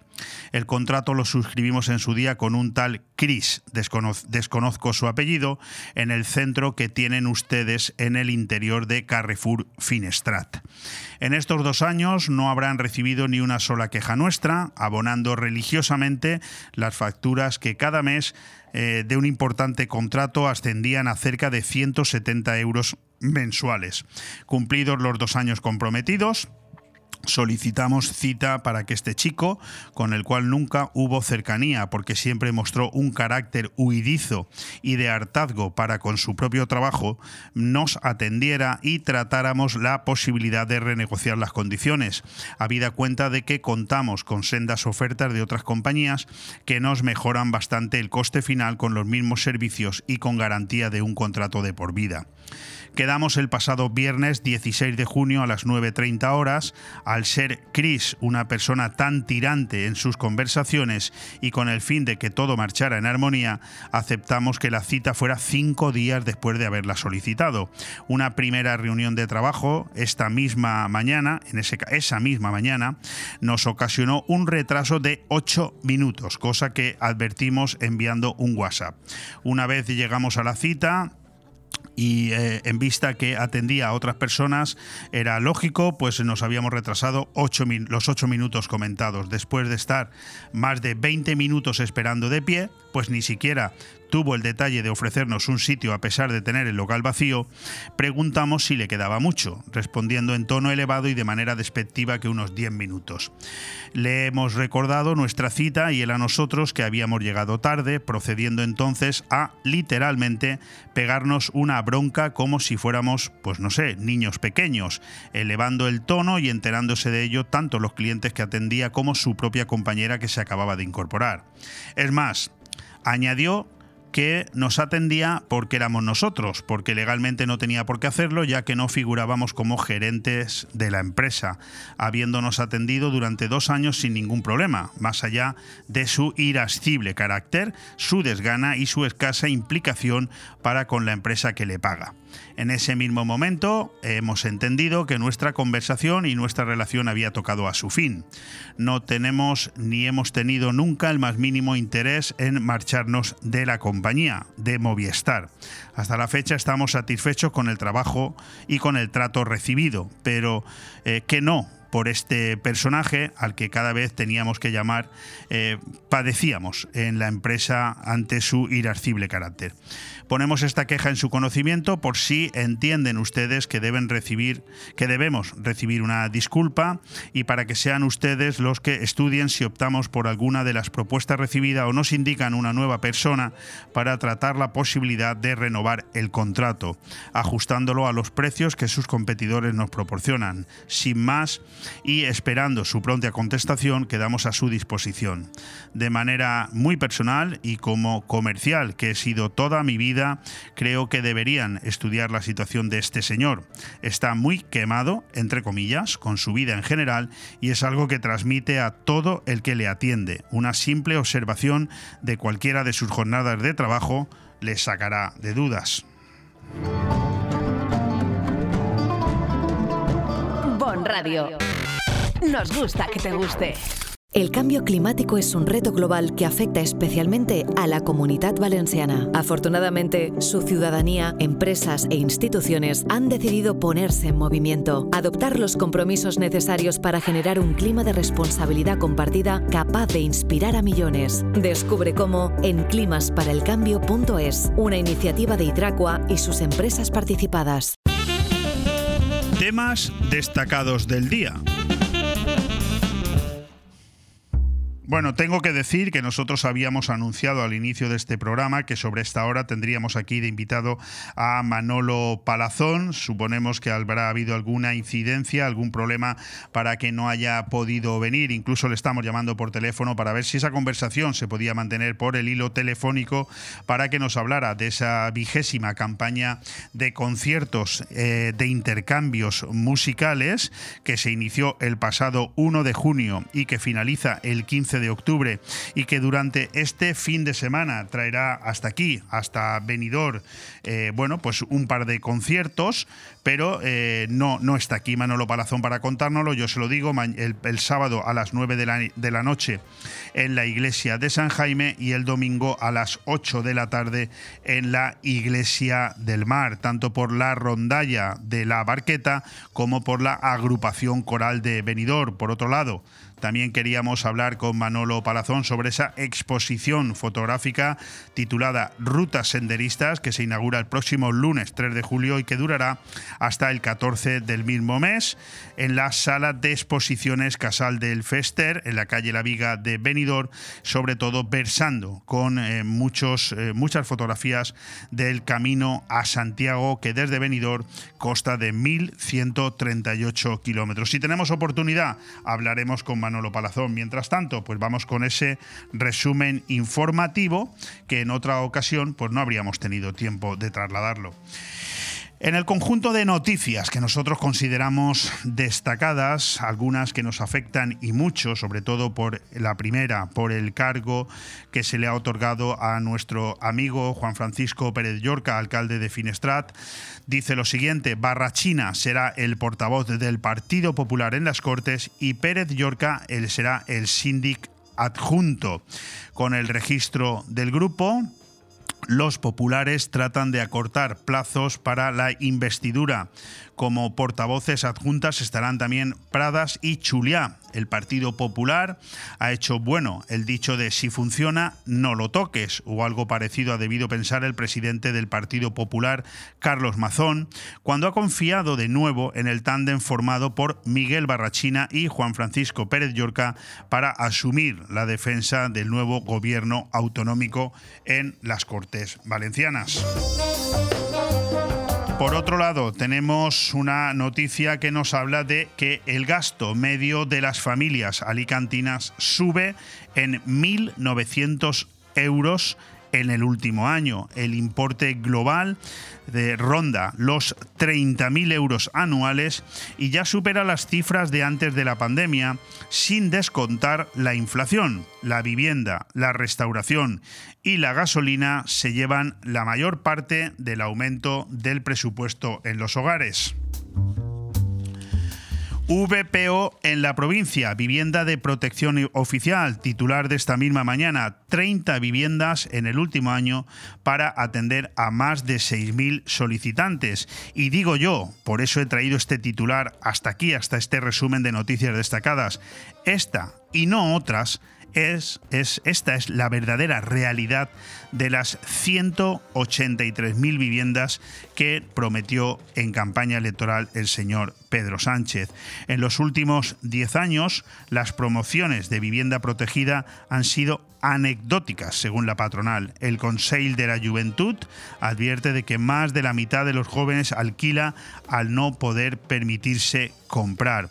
¿Se acuerdan ustedes de Pedro Sánchez en campaña electoral que iba a hacer pues no sé cuántas miles y miles de viviendas de protección oficial iba a construir en tan poco tiempo, ¿verdad? Es verdaderamente vergonzoso lo de este señor que ahora se prodiga en ir de televisión en televisión y de radio en radio diciendo que él no ha mentido nunca, que somos nosotros los españoles los que lo interpretamos mal.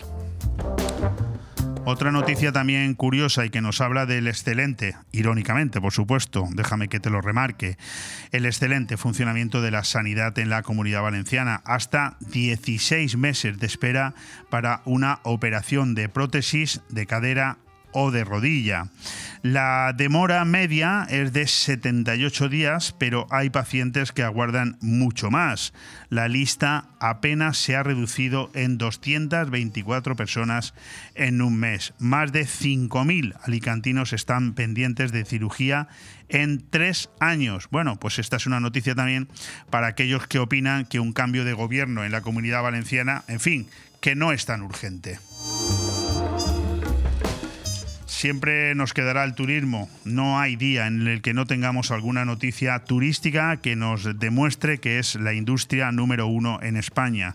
Y la gran suerte que tenemos los que vivimos en esta provincia y en esta comarca de vivir de él. Los cruceros dejarán este año 35 millones en el comercio y la hostelería.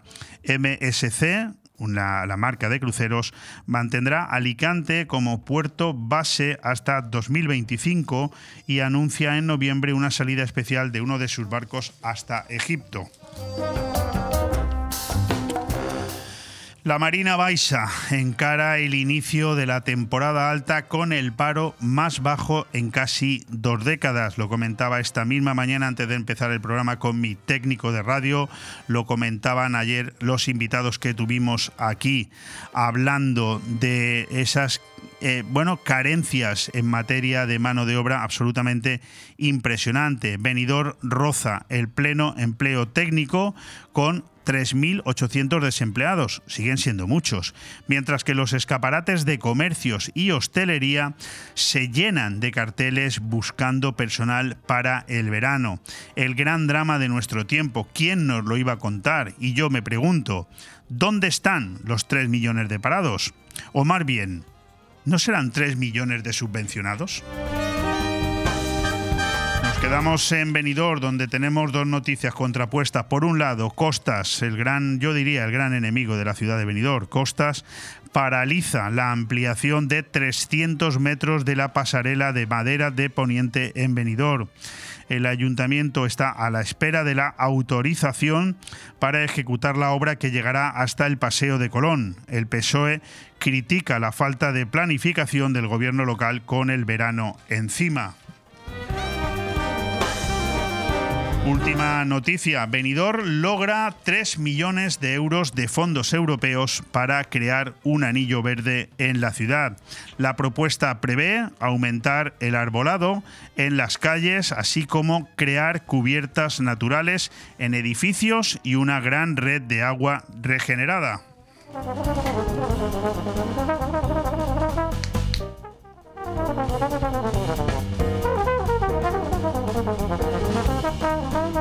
Bon Radio. Nos gusta que te guste.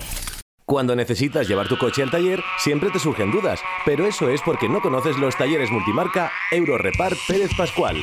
Chapa, pintura, mecánica, profesionales con más de 50 años de experiencia. Somos referente en Benidorm y la Marina Baixa. Además, si reparas tu vehículo con nosotros, podrás disfrutar de un vehículo de cortesía sin coste. Pérez Pascual Eurorepar, tu taller de confianza. Visítanos en Avenida Alfonso Puchades número 25, Benidorm. Porque son momentos para compartir, comparte felicidad. Chocolates Marcos Tonda. Comparte con tus clientes, empleados, con la familia y amigos sus exquisitos chocolates tradicionales y gourmets o los nuevos lotes combinados con productos tradicionales. En Villajoyosa, partida Torres junto Rotonda del Puerto y en el centro de Benidorm, calle Alameda Blue, espacio gourmet Marcos Tonda. El prestigio de una marca garantiza la calidad. Chocolates Marcos Tonda. Momentos para compartir. Necesito hablar contigo. Tengo que contarte algo. Tenemos que hablar. Sea lo que sea, díselo en Restaurante Juan Abril, porque no hay otro sitio igual donde todo sabe y sienta mejor, como nuestros arroces, carnes y pescados frescos de la bahía. Restaurante Juan Abril, Paséis del Mediterráneo 14, Altea. Reservas al 96 584 37 22. Restaurante Juan Abril, la cocina española de siempre, donde todo te va a saber mucho mejor. El fuego se apodera de la mejor sala de fiestas de Europa, Benidorm Palace. Tras el éxito de Agua y Tierra llega un nuevo elemento, el fuego. Danza, magia, emoción, humor, música, audiovisuales y talento en escena. Ven a cenar con familia y amigos. Disfrutarás de la mejor oferta gastronómica de nuestra zona mientras contemplas Fire, Fuego, el nuevo show de Benidorm Palace. Toda la información sobre este show la encontrarás en nuestra página web y síguenos en redes sociales. Aire Fresco. Programa patrocinado por Hotel Meliá Benidorm, Fomento de Construcciones y Contratas, Exterior Plus y Actúa, Servicios y Medio Ambiente.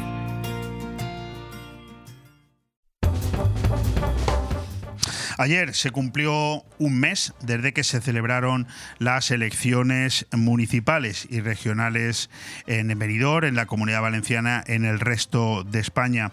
Tuvimos entre esos 27 eh, candidatos que pasaron por nuestro micrófono a lo largo de los últimos dos meses previos a, muchos de ellos comentándonos su impresión y su forma de entender eh, la campaña electoral. Un buen amigo, Francisco Sánchez, que fue candidato a la alcaldía por Alianza por el Comercio y la Vivienda, lo tenemos de nuevo aquí, porque él ante todo es un empresario, es un comerciante, es un defensor del comercio de barrio, de la vivienda, pero eh, no habíamos tenido ocasión todavía de volverlo a tener por aquí. En vano, nos amenaza, entre comillas, ¿eh? entre comillas y, y con cariño, nos amenaza con que a lo mejor a partir de septiembre se lanza y hace un programa de radio del comercio y la vivienda.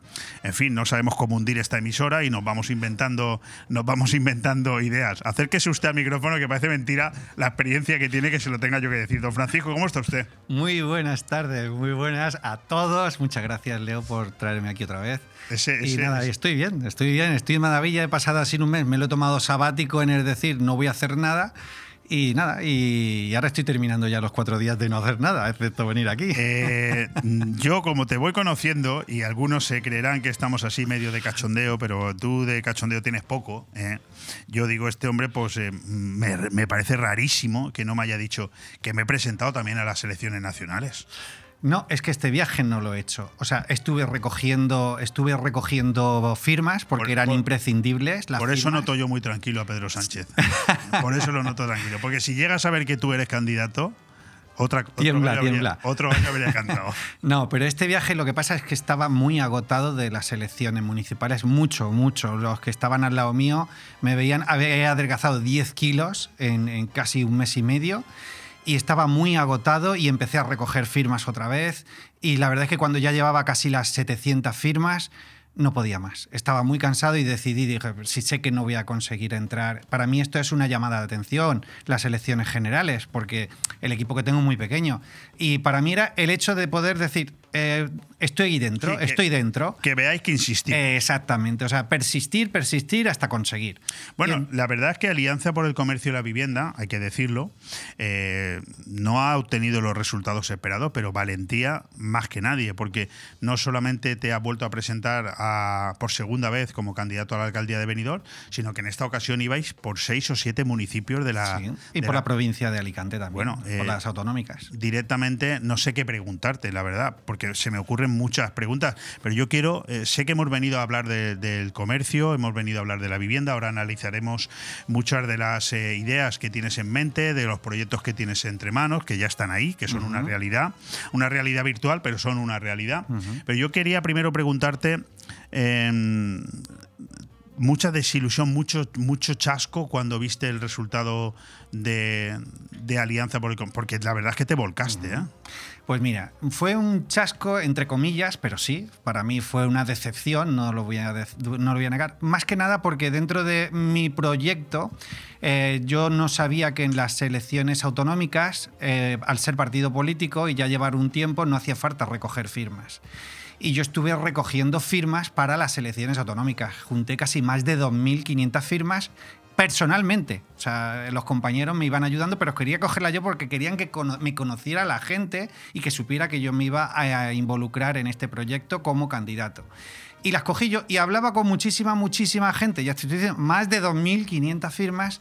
Y, y todo me decía, no, no, hay que conseguir, hay que entrar, hay que entrar, hay que entrar, entrar. Y luego de 2.500 firmas al resultado que hemos obtenido, pues la verdad es que me quedé no decepcionado, sino muy desilusionado, pero no pasa nada. Eh, he entendido algo en clave política, que lo tengo ya preparado para los próximos cuatro años, que hay, que hay que preparar más a la gente, la gente del equipo tiene que estar más preparada, pero sobre todo algo que no me puedo dejar para las próximas elecciones son los mailings. Eso de, entregar el sobre en el domicilio de la persona con la marca y nuestra lista que va a convocarse, eso no se puede, eso me he dado cuenta que es esencial.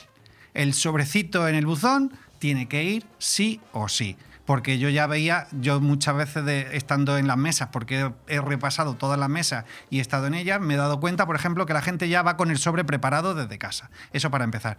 Mucha gente que, que, se- que pretendía votarnos a nosotros no sabía ni siquiera cómo se llamaba nuestro partido. O sea, esa parte también es importante. Entonces, lo más importante y además tengo que ser, decir que la culpa la tuve yo, porque un mes antes de las elecciones, mucha de la gente que me había firmado me decía, oye, ¿y cuándo me vas a dar la papeleta? ¿Y cuándo me vas a dar la papeleta? Y yo le decía, Bueno, pero "No". te voy a dar un dato, eso cuesta mucho dinero, un mailing, por ejemplo, personalizado a los 40.000 votantes que, que viven en Benidorm, por ejemplo, por ponerte un dato, nosotros lo hicimos con Contigo Somos Democracia en el año 19, solamente ese mailing, solo ese mailing fueron casi 5.000 euros, ¿eh?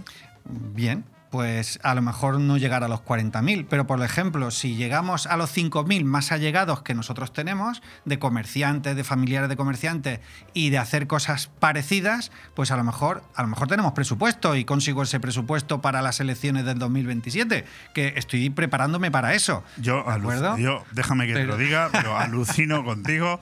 O sea, que ya estás pensando en las elecciones de Sí, por 2027. supuesto, ya ha empezado. o sea, acércate, acércate. a- Esa, esa parte, esa parte ya la tengo desde incluso antes de las, votaciones, ya estaba preparando, en, caso de salir de, como concejal, eh, ya estaba pensando cómo iba a hacer la campaña para 2027 y en caso de no hacerlo, eh, también tenía la misma estrategia. Dependía de lo que pasara, pero sí, sí, yo estoy pensando en el 2027 como mi próxima meta de cara a venidor. Bueno, tú eres una persona proactiva, que no paras de hacer cosas. Eh, entre tus proyectos yo he podido ver que tienes una radio titulada Radio Comercio, que no, bueno, no, te- no sé muy bien cómo funciona, dónde llegas, cómo emites, pero en cualquier caso me hizo pensar la posibilidad de que utilizaras eh, un canal como es este, como el de Bon Radio, siempre y cuando te apeteciera a partir de septiembre, porque al final comerciantes prácticamente somos todos y vivienda necesitamos todos. Un programa de radio para hablar semanalmente a la gente del comercio y de la vivienda. ¿Es una idea que te has planteado? Pues sí, a mí me resultaría eh, muy buena idea porque es una forma de llegar, sobre todo para concienciar. Hay, hay dos personas que hay que concienciar. Uno, a los comerciantes de que si no nos unimos simplemente acaban con nosotros. Eso es lo primero. Y lo segundo, a los consumidores, a la gente del pueblo. La gente del pueblo tiene que entender que consumir en el comercio de barrio genera empleo y es lo que nos da vida. Si lo destruimos, nos estamos autodestruyendo a nosotros mismos.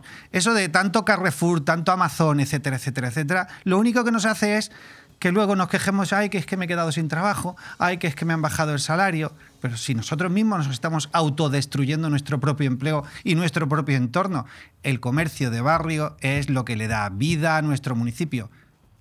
Uno de los problemas que yo me he encontrado es que la mayoría de los autónomos estamos descoordinados. Eh, cada uno piensa en sus propios problemas, pero no piensan que utilizando el conjunto de todos conseguimos más que si hacemos cada uno por separado. Bueno, la realidad, y yo te, te- escucho hablar, eh, tengo que reconocer que eres una persona, insisto, muy activa en defensa de los intereses de los demás y, da gusto oírte hablar, ¿no? Lo que yo ya no sé si el resto de las personas que te escuchan hablar con tanto ímpetu, con tanto interés y con tanta, eh, con, con tanto, con tanto tanto tiempo dedicado a, una lucha que no termina de, de salir, no sé mm, si realmente eh, es la propia gente la que, la que está fallando, ¿no? Eh, no, no tú, porque te diriges a personas que luego yo no sé si te creen o no te creen, porque al final, ¿cuál es el problema del comercio de barrio? La propia gente que termina yendo, como tú dices, a los centros comerciales. Habrá que dar otra alternativa, otras soluciones para que la gente según tú dices, se mentalice de que no ha de salir a comprar a grandes almacenes y quedarse en la ciudad. No sé cómo se hace eso. Bien, sí, yo ya lo tengo previsto. Esa parte No, te, eso ya te lo cojo, te cojo, te cojo el ¿cómo se llama esto? El, el briefing. bueno, el briefing, vamos a llamarle briefing. Yo iba a decir testigo. Te cojo el testigo y lo expongo porque esa parte sí que la tengo diseñada. Mira, una de las cosas por las que no, esto que estoy preparando ahora mismo, no lo he hecho anteriormente, era porque uno de los propósitos que yo tenía meterme dentro del ayuntamiento, porque hay que tener en cuenta, y lo puedo demostrar, que el bono consumo, este que mm, tenemos aquí en Benidorm en este momento, yo ya lo llevo preparado desde el año 2018 que ya se lanzó por primera vez el proyecto, que empecé a trabajarlo con Villajoyosa. Venidor, pues no me ha querido escuchar en las cosas. Yo entiendo que el, el modelo del bono comercio, y perdóname, es que tengo que hacer esta puntualización para, para responderte el otro. El- el- las ayudas, ese, esos millones de euros que se han generado a través del bono comercio, eh, bien, están bien, bien, bien, son llamativas, pero no están bien hechas. No están bien hechas porque ese dinero que es de todos, que no solamente es del ayuntamiento, ni es para donarlo a nadie, ni nada parecido, se tiene que utilizar para reactivar la economía. Y cuando uno utiliza el dinero de todos, no solamente tiene que hacer lo que, me parece bien, tiene que prever, tiene que prever que ese dinero repercuta directamente, no solamente sobre 15 días al año o, cada, o a los seis meses en los, en los comerciantes, sino que repercute en reactivar verdaderamente la economía. O sea, tiene que ser un concepto de inversión, no de donación. Que ese es, el, ese es el error que se está cometiendo con el bono consumo de aquí de Benidorm. Igual que se han cometido con otros. Sí, bueno, lógicamente cuando las cosas recaen, las decisiones recaen en los políticos, evidentemente, eh, no sé si hablamos de inversión, hablamos fundamentalmente de, de pensar en un, en un rédito electoral, eso es así, ¿no? Eh, es así. Pero bueno, en cualquier caso, el bono consumo que se ha lanzado desde Benidorm, creo que en tres ocasiones ya, y que ayer, mismo, ayer mismo tuvimos aquí al concejal de Comercio Nuevo, a, a Javier Jordá, pues ya se está planteando lanzar un, un cuarto bono consumo que está teniendo una gran repercusión, porque al final es dinero del ayuntamiento, sí, pero el dinero del ayuntamiento es el dinero de todos, que termina repercutiendo en todos, porque ese es un dinero que se reparte entre todos los censados de Benidorm, para que terminen gastándolo en el tipo de comercio que tú defiendes, Correcto. que es el comercio local. Por lo tanto, no me parece una mala idea que a lo mejor tú dices que habría que dar un paso adelante y que eso fuera continuo. Bueno. Sí, no, no, a ver, el proyecto que yo llevo es un bono consumo diario.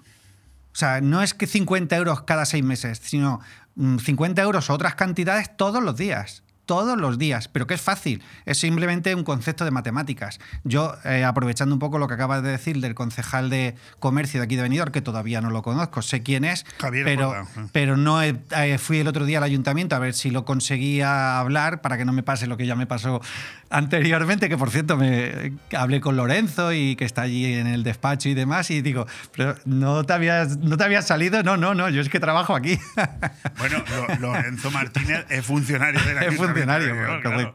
Pero bueno, iba a buscar al, al concejal de comercio, que no me sé el nombre todavía, pero eh, no me lo encontré y me, encont- me encontré al ex concejal de comercio. Pero bueno, lo buscaré y una de las cosas que sí que me gustaría, si me quiere escuchar, evidentemente, es que el próximo bono consumo que se haga, en vez de hacerse a través de una plataforma externa, se haga a través de nuestra plataforma y si es posible, aplicar la normativa que nosotros tenemos aplicada para todos los comercios de aquí de Benidorm, para que no solamente esos 4 millones de euros que se hagan de donación sirvan de donación, sino para reactivar verdaderamente durante todo el año y todos los meses la economía de Benidorm, que es muy fácil, es demasiado fácil como para no hacerlo. Bueno, ¿y qué opinión tienes tú ahora que te estoy escuchando hablar no solamente de reactivar el comercio, de potenciar las compras en el pequeño comercio, de intentar mentalizar a los ciudadanos locales, a los censados, en este caso hablamos de Benidorm, para que no salgan de aquí a hacer compras fuera a grandes,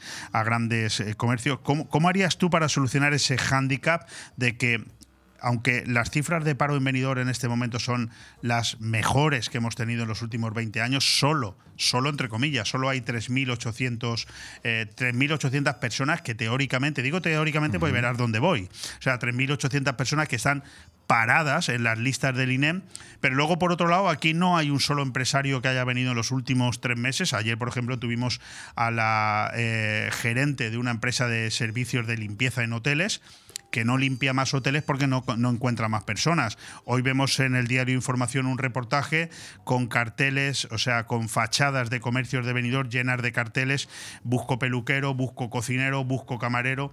¿Cómo se entiende o cómo se explica que haya tantísima falta de mano de obra. Aquí se ha dicho que hacen falta 3.500 camareros para este verano en Benidorm y en cambio tengamos 3.800 personas que están en las cifras del paro. No sé, yo... Bueno, yo ahí no me puedo meter. Yo ahí no me puedo meter. No es el tema.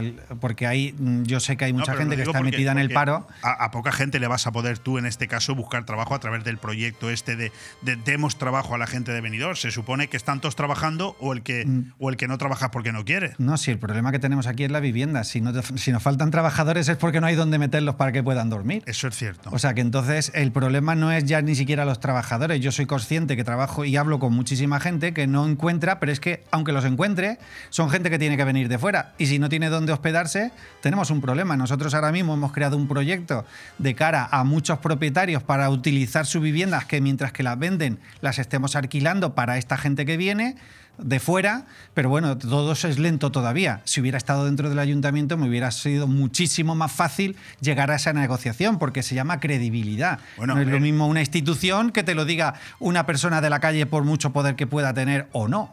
Vamos a ver, eh, Francisco, tú ya no eres candidato a la alcaldía, por lo tanto ya no eres un problema para los que en este momento son, son políticos. Igual me pasó a mí, en el momento que dejé de ser político ya no era un problema para ellos. A mí me parece surrealista que realmente tú tengas un proyecto entre manos que puedas demostrar que poniéndolo en práctica tu proyecto se puede solucionar el problema del alojamiento para miles de posibles trabajadores y que no te escuchen. A mí eso me parece Claro, surrealista. pero volvemos a lo mismo. No es lo mismo que te lo diga el concejal de Comercio y Vivienda que te lo diga una persona que llega y te dice, oye, yo te propongo esto, que la seguridad que se está haciendo es así. O sea, cuesta muchísimo más. O sea, se llama credibilidad. Es el contexto básico. Es como, por ejemplo, lo mismo, uno de los proyectos que yo tenía muy claro, muy claro, muy claro, es que si yo era concejal de comercio, como mínimo se iban a destinar 10 millones de euros del presupuesto del ayuntamiento a, hacer, a generar nuevo empleo a través de nuevos emprendedores. O sea, mm, a estimular incluso muchísimo más. O sea, obligar a que hubiera una partida para crear empleo. Y para, no empleo, autoempleo, que es la parte fundamental de los pequeños comercios. Pues esto es lo mismo. O sea, no es lo mismo hacerlo desde una situación de poder como es el ayuntamiento, que hacerlo pero a ti- a ti como un empresario que, que, bueno, que lo primero que te piden son eh, garantías Bueno, que... tú- en este caso, no- a lo mejor yo no lo he entendido bien, pero tú no pides nada. Es decir, tú estás queriendo explicarle a alguien un proyecto. Sí, eh, eh, por eso la Y no te velocidad. escuchan. No, no, sí, sí, sí, sí. Lo que pasa que es los- lo que es la velocidad. No es lo mismo llegar a 20 personas en un día que llegar a una persona diaria. O en una Sí, persona me diaria a un refiero- propietario refiero para a la llegar a clase esa comunidad. política. ¿Te escucha la clase política? No, en este caso en Benidorm parece que me han aislado. Veremos a ver lo que pasa. Bueno, Tony, desde que, desde que supo que me iba a presentar a las elecciones, dejó de hablarme. No sé por qué. Dejó automáticamente, hizo. Pero no, no, o sea, en el momento en que se enteró de que me presentaba a las elecciones, que todavía quedaban casi dos meses. No sé, no sé por qué, no sé el motivo, no sé la razón. Bueno, déjame que lea esto. En un mundo cada vez más conectado, es esencial que las empresas y las organizaciones sin ánimo de lucro se unan para crear un impacto positivo en la sociedad. En este sentido, existe una nueva empresa de emprendedores que se complace en invitar a todas las asociaciones sin ánimo de lucro a participar en este proyecto innovador. A través de la plataforma Ciudad Virtual se quiere promover el consumo en los pequeños comercios de barrio y al mismo tiempo brindar apoyo financiero a las actividades y proyectos de estas valiosas organizaciones. Esto de Ciudad Virtual es tu proyecto, ¿no? Es mi proyecto, correcto. Haznos un avance. Bueno, es eh, volvemos a lo mismo. O sea, este proyecto ya está terminado desde primeros de enero. Lo que pasa que no se ha querido lanzar hasta ver qué pasaba con las elecciones, pero era un poco todo lo que, todo lo que se estaba haciendo, todo en lo que funciona Radio Comercio. El que sigue un poco Radio Comercio se habrá dado cuenta de que muchas de las entrevistas que hago son a asociaciones sin ánimo de lucro, fiestas patronales, fallas, etcétera, etcétera, etcétera. Entonces, eh, dentro de todo ese proyecto que yo llevo, pues siempre tienen el mismo problema estas asociaciones, que es la financiación. Van recibiendo financiación, ASMIBE, bla, bla, bla, pero siempre tienen la misma, el mismo problema, que siempre van a parar a los pequeños comercios, que si para hacer el libro, que si donaciones, etcétera, etcétera. Entonces, dentro de la plataforma nuestra, que ahora mismo aquí en Benidorm somos 350 y tantos comercios, en Villajoyosa 220 y tantos, y Altea, que estamos empezando abriendo ahora un poquito el tema, pero vamos a centrarnos en Benidorm, la propuesta es muy sencilla, de que, por un lado, nosotros ¿qué necesitamos? Que la gente consuma.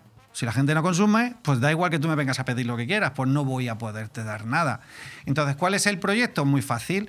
Eh, las asociaciones necesitan dinero y nosotros los comerciantes necesitamos vender. No queremos que te vayas al Carrefour ni que compres por Amazon. Queremos que nos compres en el comercio de barrio, que somos los que más empleo generamos y los que más vida le damos al pueblo. Bueno, pues vamos a contribuir todos. Tú me compras a mí, yo te doy una pequeña comisión de todas tus compras, no las que generes tú, sino las que generen toda tu familia que lleve el código que nosotros asignamos a esa asociación. Con lo cual, tú nos beneficias a nosotros y nosotros te beneficiamos a ti. Ese dinero lo puedes utilizar para comprar, para hacer cualquier actividad que necesites. Y, y vas a cobrar en función, o sea, mejor dicho, vas a recibir donaciones en función a las compras que tú realices dentro de los mismos asociados de Ciudad Virtual. No, no, fantástico. Bueno, en, en este caso hablamos de dos apartados diferenciados. Uno es el comercio, otro es la vivienda. Yo lo tengo aquí impreso, todo lo que me has enviado. A mí me gustaría, si te parece a ti bien, que lo fuéramos un poco explicando, ¿no? Los temas a tratar. Por ejemplo, en el apartado de comercio, eh, ¿nos explicas el desarrollo? Pues bueno, el desarrollo es muy sencillo. Se ha creado una aplicación que se llama ciudadvirtual.app. No es una aplicación, es una página web que se puede ver en cualquier teléfono móvil. Te tienes que registrar. Una vez que te has registrado, comprar en los comercios y mandarnos el ticket o pagar a través de la propia pasarela. Para eso tienes que tener dinero dentro de la pasarela. Entonces, a partir de ahí, bueno, pues ya lo que tú estás haciendo es dos cosas. Uno, comprando en el pequeño comercio, igual que estos asociados compran, eh, cada vez que compran a nosotros nos llega esa compra, nos llega esa compra y entonces ese porcentaje que nosotros pactamos es el que nosotros le damos. El porcentaje es el 1%, para que lo tengamos más o menos claro, ¿de acuerdo? Es el 1%. Entonces nosotros el valor de su compra le damos el 1% y con ese 1% puede hacer lo que quiera esa persona dentro de la plataforma. ¿Qué quiere decir eso? Que si tiene que comprar muebles, se va a una mueblería de dentro de la plataforma. ¿Que tiene que comprar comida? Pues se va a las tiendas dentro de la comida. Lo que no tendría sentido es que yo te diera ese dinero y con ese dinero te fueras al Carrefour a comprar. Tendría poco sentido. Bueno, sí, al final hablamos de un círculo... Co un círculo cerrado. Economía colaborativa circular. Tú me ayudas a mí, yo te ayudo a ti. Eso es fundamental. Asociación y código personalizado. Bueno, es el código que estamos hablando. La asociación tiene un, recibe un código, que con ese código es el que compra a través de la aplicación en, la, en el comercio, nos manda el ticket y ya lo identificamos para saber quién es él y toda la familia que compre con ese código. ¿Cuánto tiempo lleva funcionando esta aplicación? A ver, la aplicación estaba terminándose en fase de pruebas, no hemos tirado casi un año en fase de pruebas. En enero se tendría que haber lanzado eh, lo frenamos por el tema de las elecciones. Correcto. O sea, ya se ha lanzado ya. Ahora utilizaremos estos dos meses, ya está funcionando, ¿eh? ahora mismo ya funciona. Ahora utilizaremos estos dos meses de julio y agosto, que sabemos que los movimientos van a ser muy escasos, ¿vale? Para ir haciendo esas pruebas ya de, verificar que todo funciona bien y ya en septiembre se le empezará a meter caña de cara a publicidad en televisión, radio y en todos los medios posibles, porque los impactos eh, sabemos que va a ser. Dicho de otra manera, para que la gente entienda en lo que nos estamos moviendo.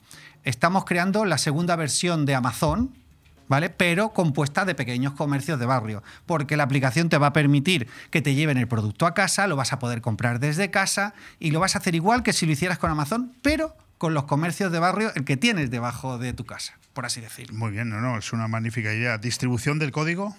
La distribución del código es personal. Yo te doy a ti un código y tú te lo repartes a toda tu familia y ya está. Entonces, es cada uno recibe un código. ¿Cómo llegamos a él? ¿Cómo la, pues a través de la misma página web, a través de cada, en cada uno de los comercios se va a poner un código QR para que la gente que no tenga código eh, marque el código QR y automáticamente se le abre donde se tiene que registrar y ya está.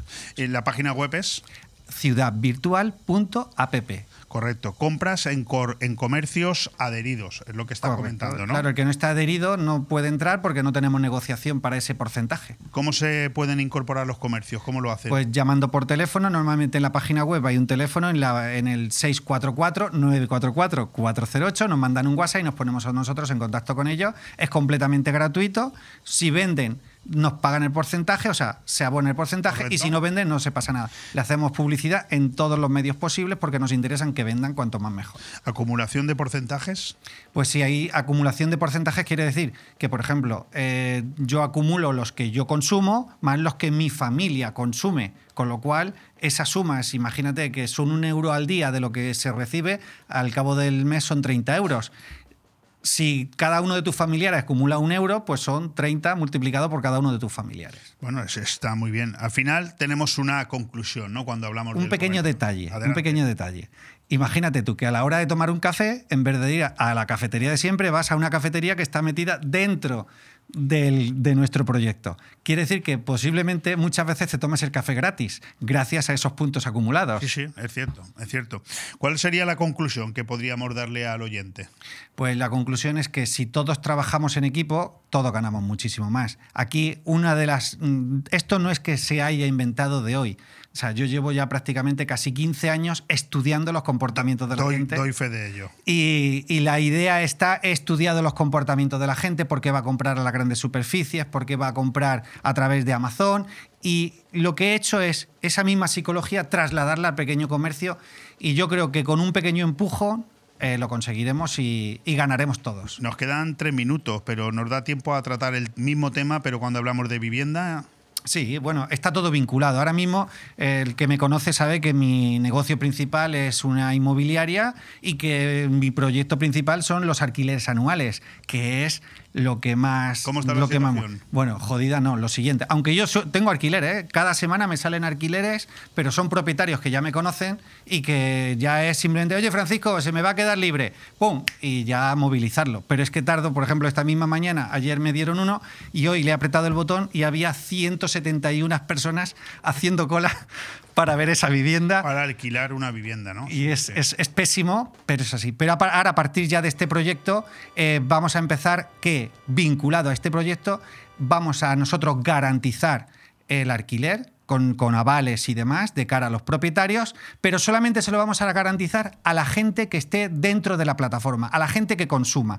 A esa gente que consume dentro de Ciudad Virtual, nosotros le ayudaremos a tener una vivienda para todo el año o temporal o lo que le haga falta, pero siempre que esté dentro de la plataforma, teniendo como valor quien más compre bueno, pues eh, no tenemos tiempo para más. Simplemente recordar, como dice él en su, en su texto, atención a todos los ciudadanos virtuales. Si eres parte de nuestra emocionante comunidad en Ciudad Virtual, tenemos noticias increíbles para ti. Queremos asegurarnos de que encuentres el lugar perfecto para llamarle hogar y por eso te ofrecemos una oportunidad única. A través de nuestra plataforma de alquileres, quédate con este nombre, Ciudad Virtual, tendrás prioridad para obtener un alquiler anual sin trámites complicados. Si quieres saber cómo, pues ya lo sabes. Repite el teléfono, por favor. 644-944-408. Fantástico. Y vuelve a repetirnos una vez más cómo llegamos hasta ti a través de las redes sociales. Eh, bueno, en este caso sería, si pones ciudad virtual, porque prácticamente todos los dominios de ciudad virtual los tengo yo comprados. O sea que mm, poniendo ciudad virtual seguro que me localizas fácilmente. Pero para llegar a esta plataforma es ciudad virtual virtual.app. Bueno, pues esto es todo lo que nos ha contado nuestro amigo Francisco Sánchez, que como verán, el hecho de no haber salido concejal del Ayuntamiento de Benidorm no ha supuesto el más mínimo problema. Es un tío con un ánimo que yo lo conozco hace, pues creo que son 25 años ya. No, 27, desde el año 96 o 95, ¿no? 2003. Eh, no, 2000, del 1993. Pues fíjate, cuando abriste turismo. 30 años ya, 30 años eh, de relación y aquí sigue con una fuerza extraordinaria. A ver si se anima y a partir del próximo mes de septiembre, pues lo tenemos también aquí en Bon Radio con un programa eh, con un programa semanal. No hay tiempo para más. Mañana aquí de, todo un poco con Manuel Ángel Sasplanelles. Gracias a Natalie Moss, a la pintora que nos ha visitado hoy, también al vicepresidente de Dexter Global Finance, Alfonso Merlos, con ese desayuno de trabajo que se producirá el próximo jueves 6 de julio en el Hotel Meliá Benidorm, desde donde además haremos nuestro programa de radio en directo desde el eh, Hotel Meliá próximo jueves. También darle las gracias, por supuesto, a Francisco Sánchez y averiguaremos qué ha pasado con Manolo Palazón, que al final no ha estado aquí, aunque lo que él tenía que decir te lo hemos trasladado. Muchas gracias, un fuerte abrazo. Mañana más y supongo que mejor. Un abrazo.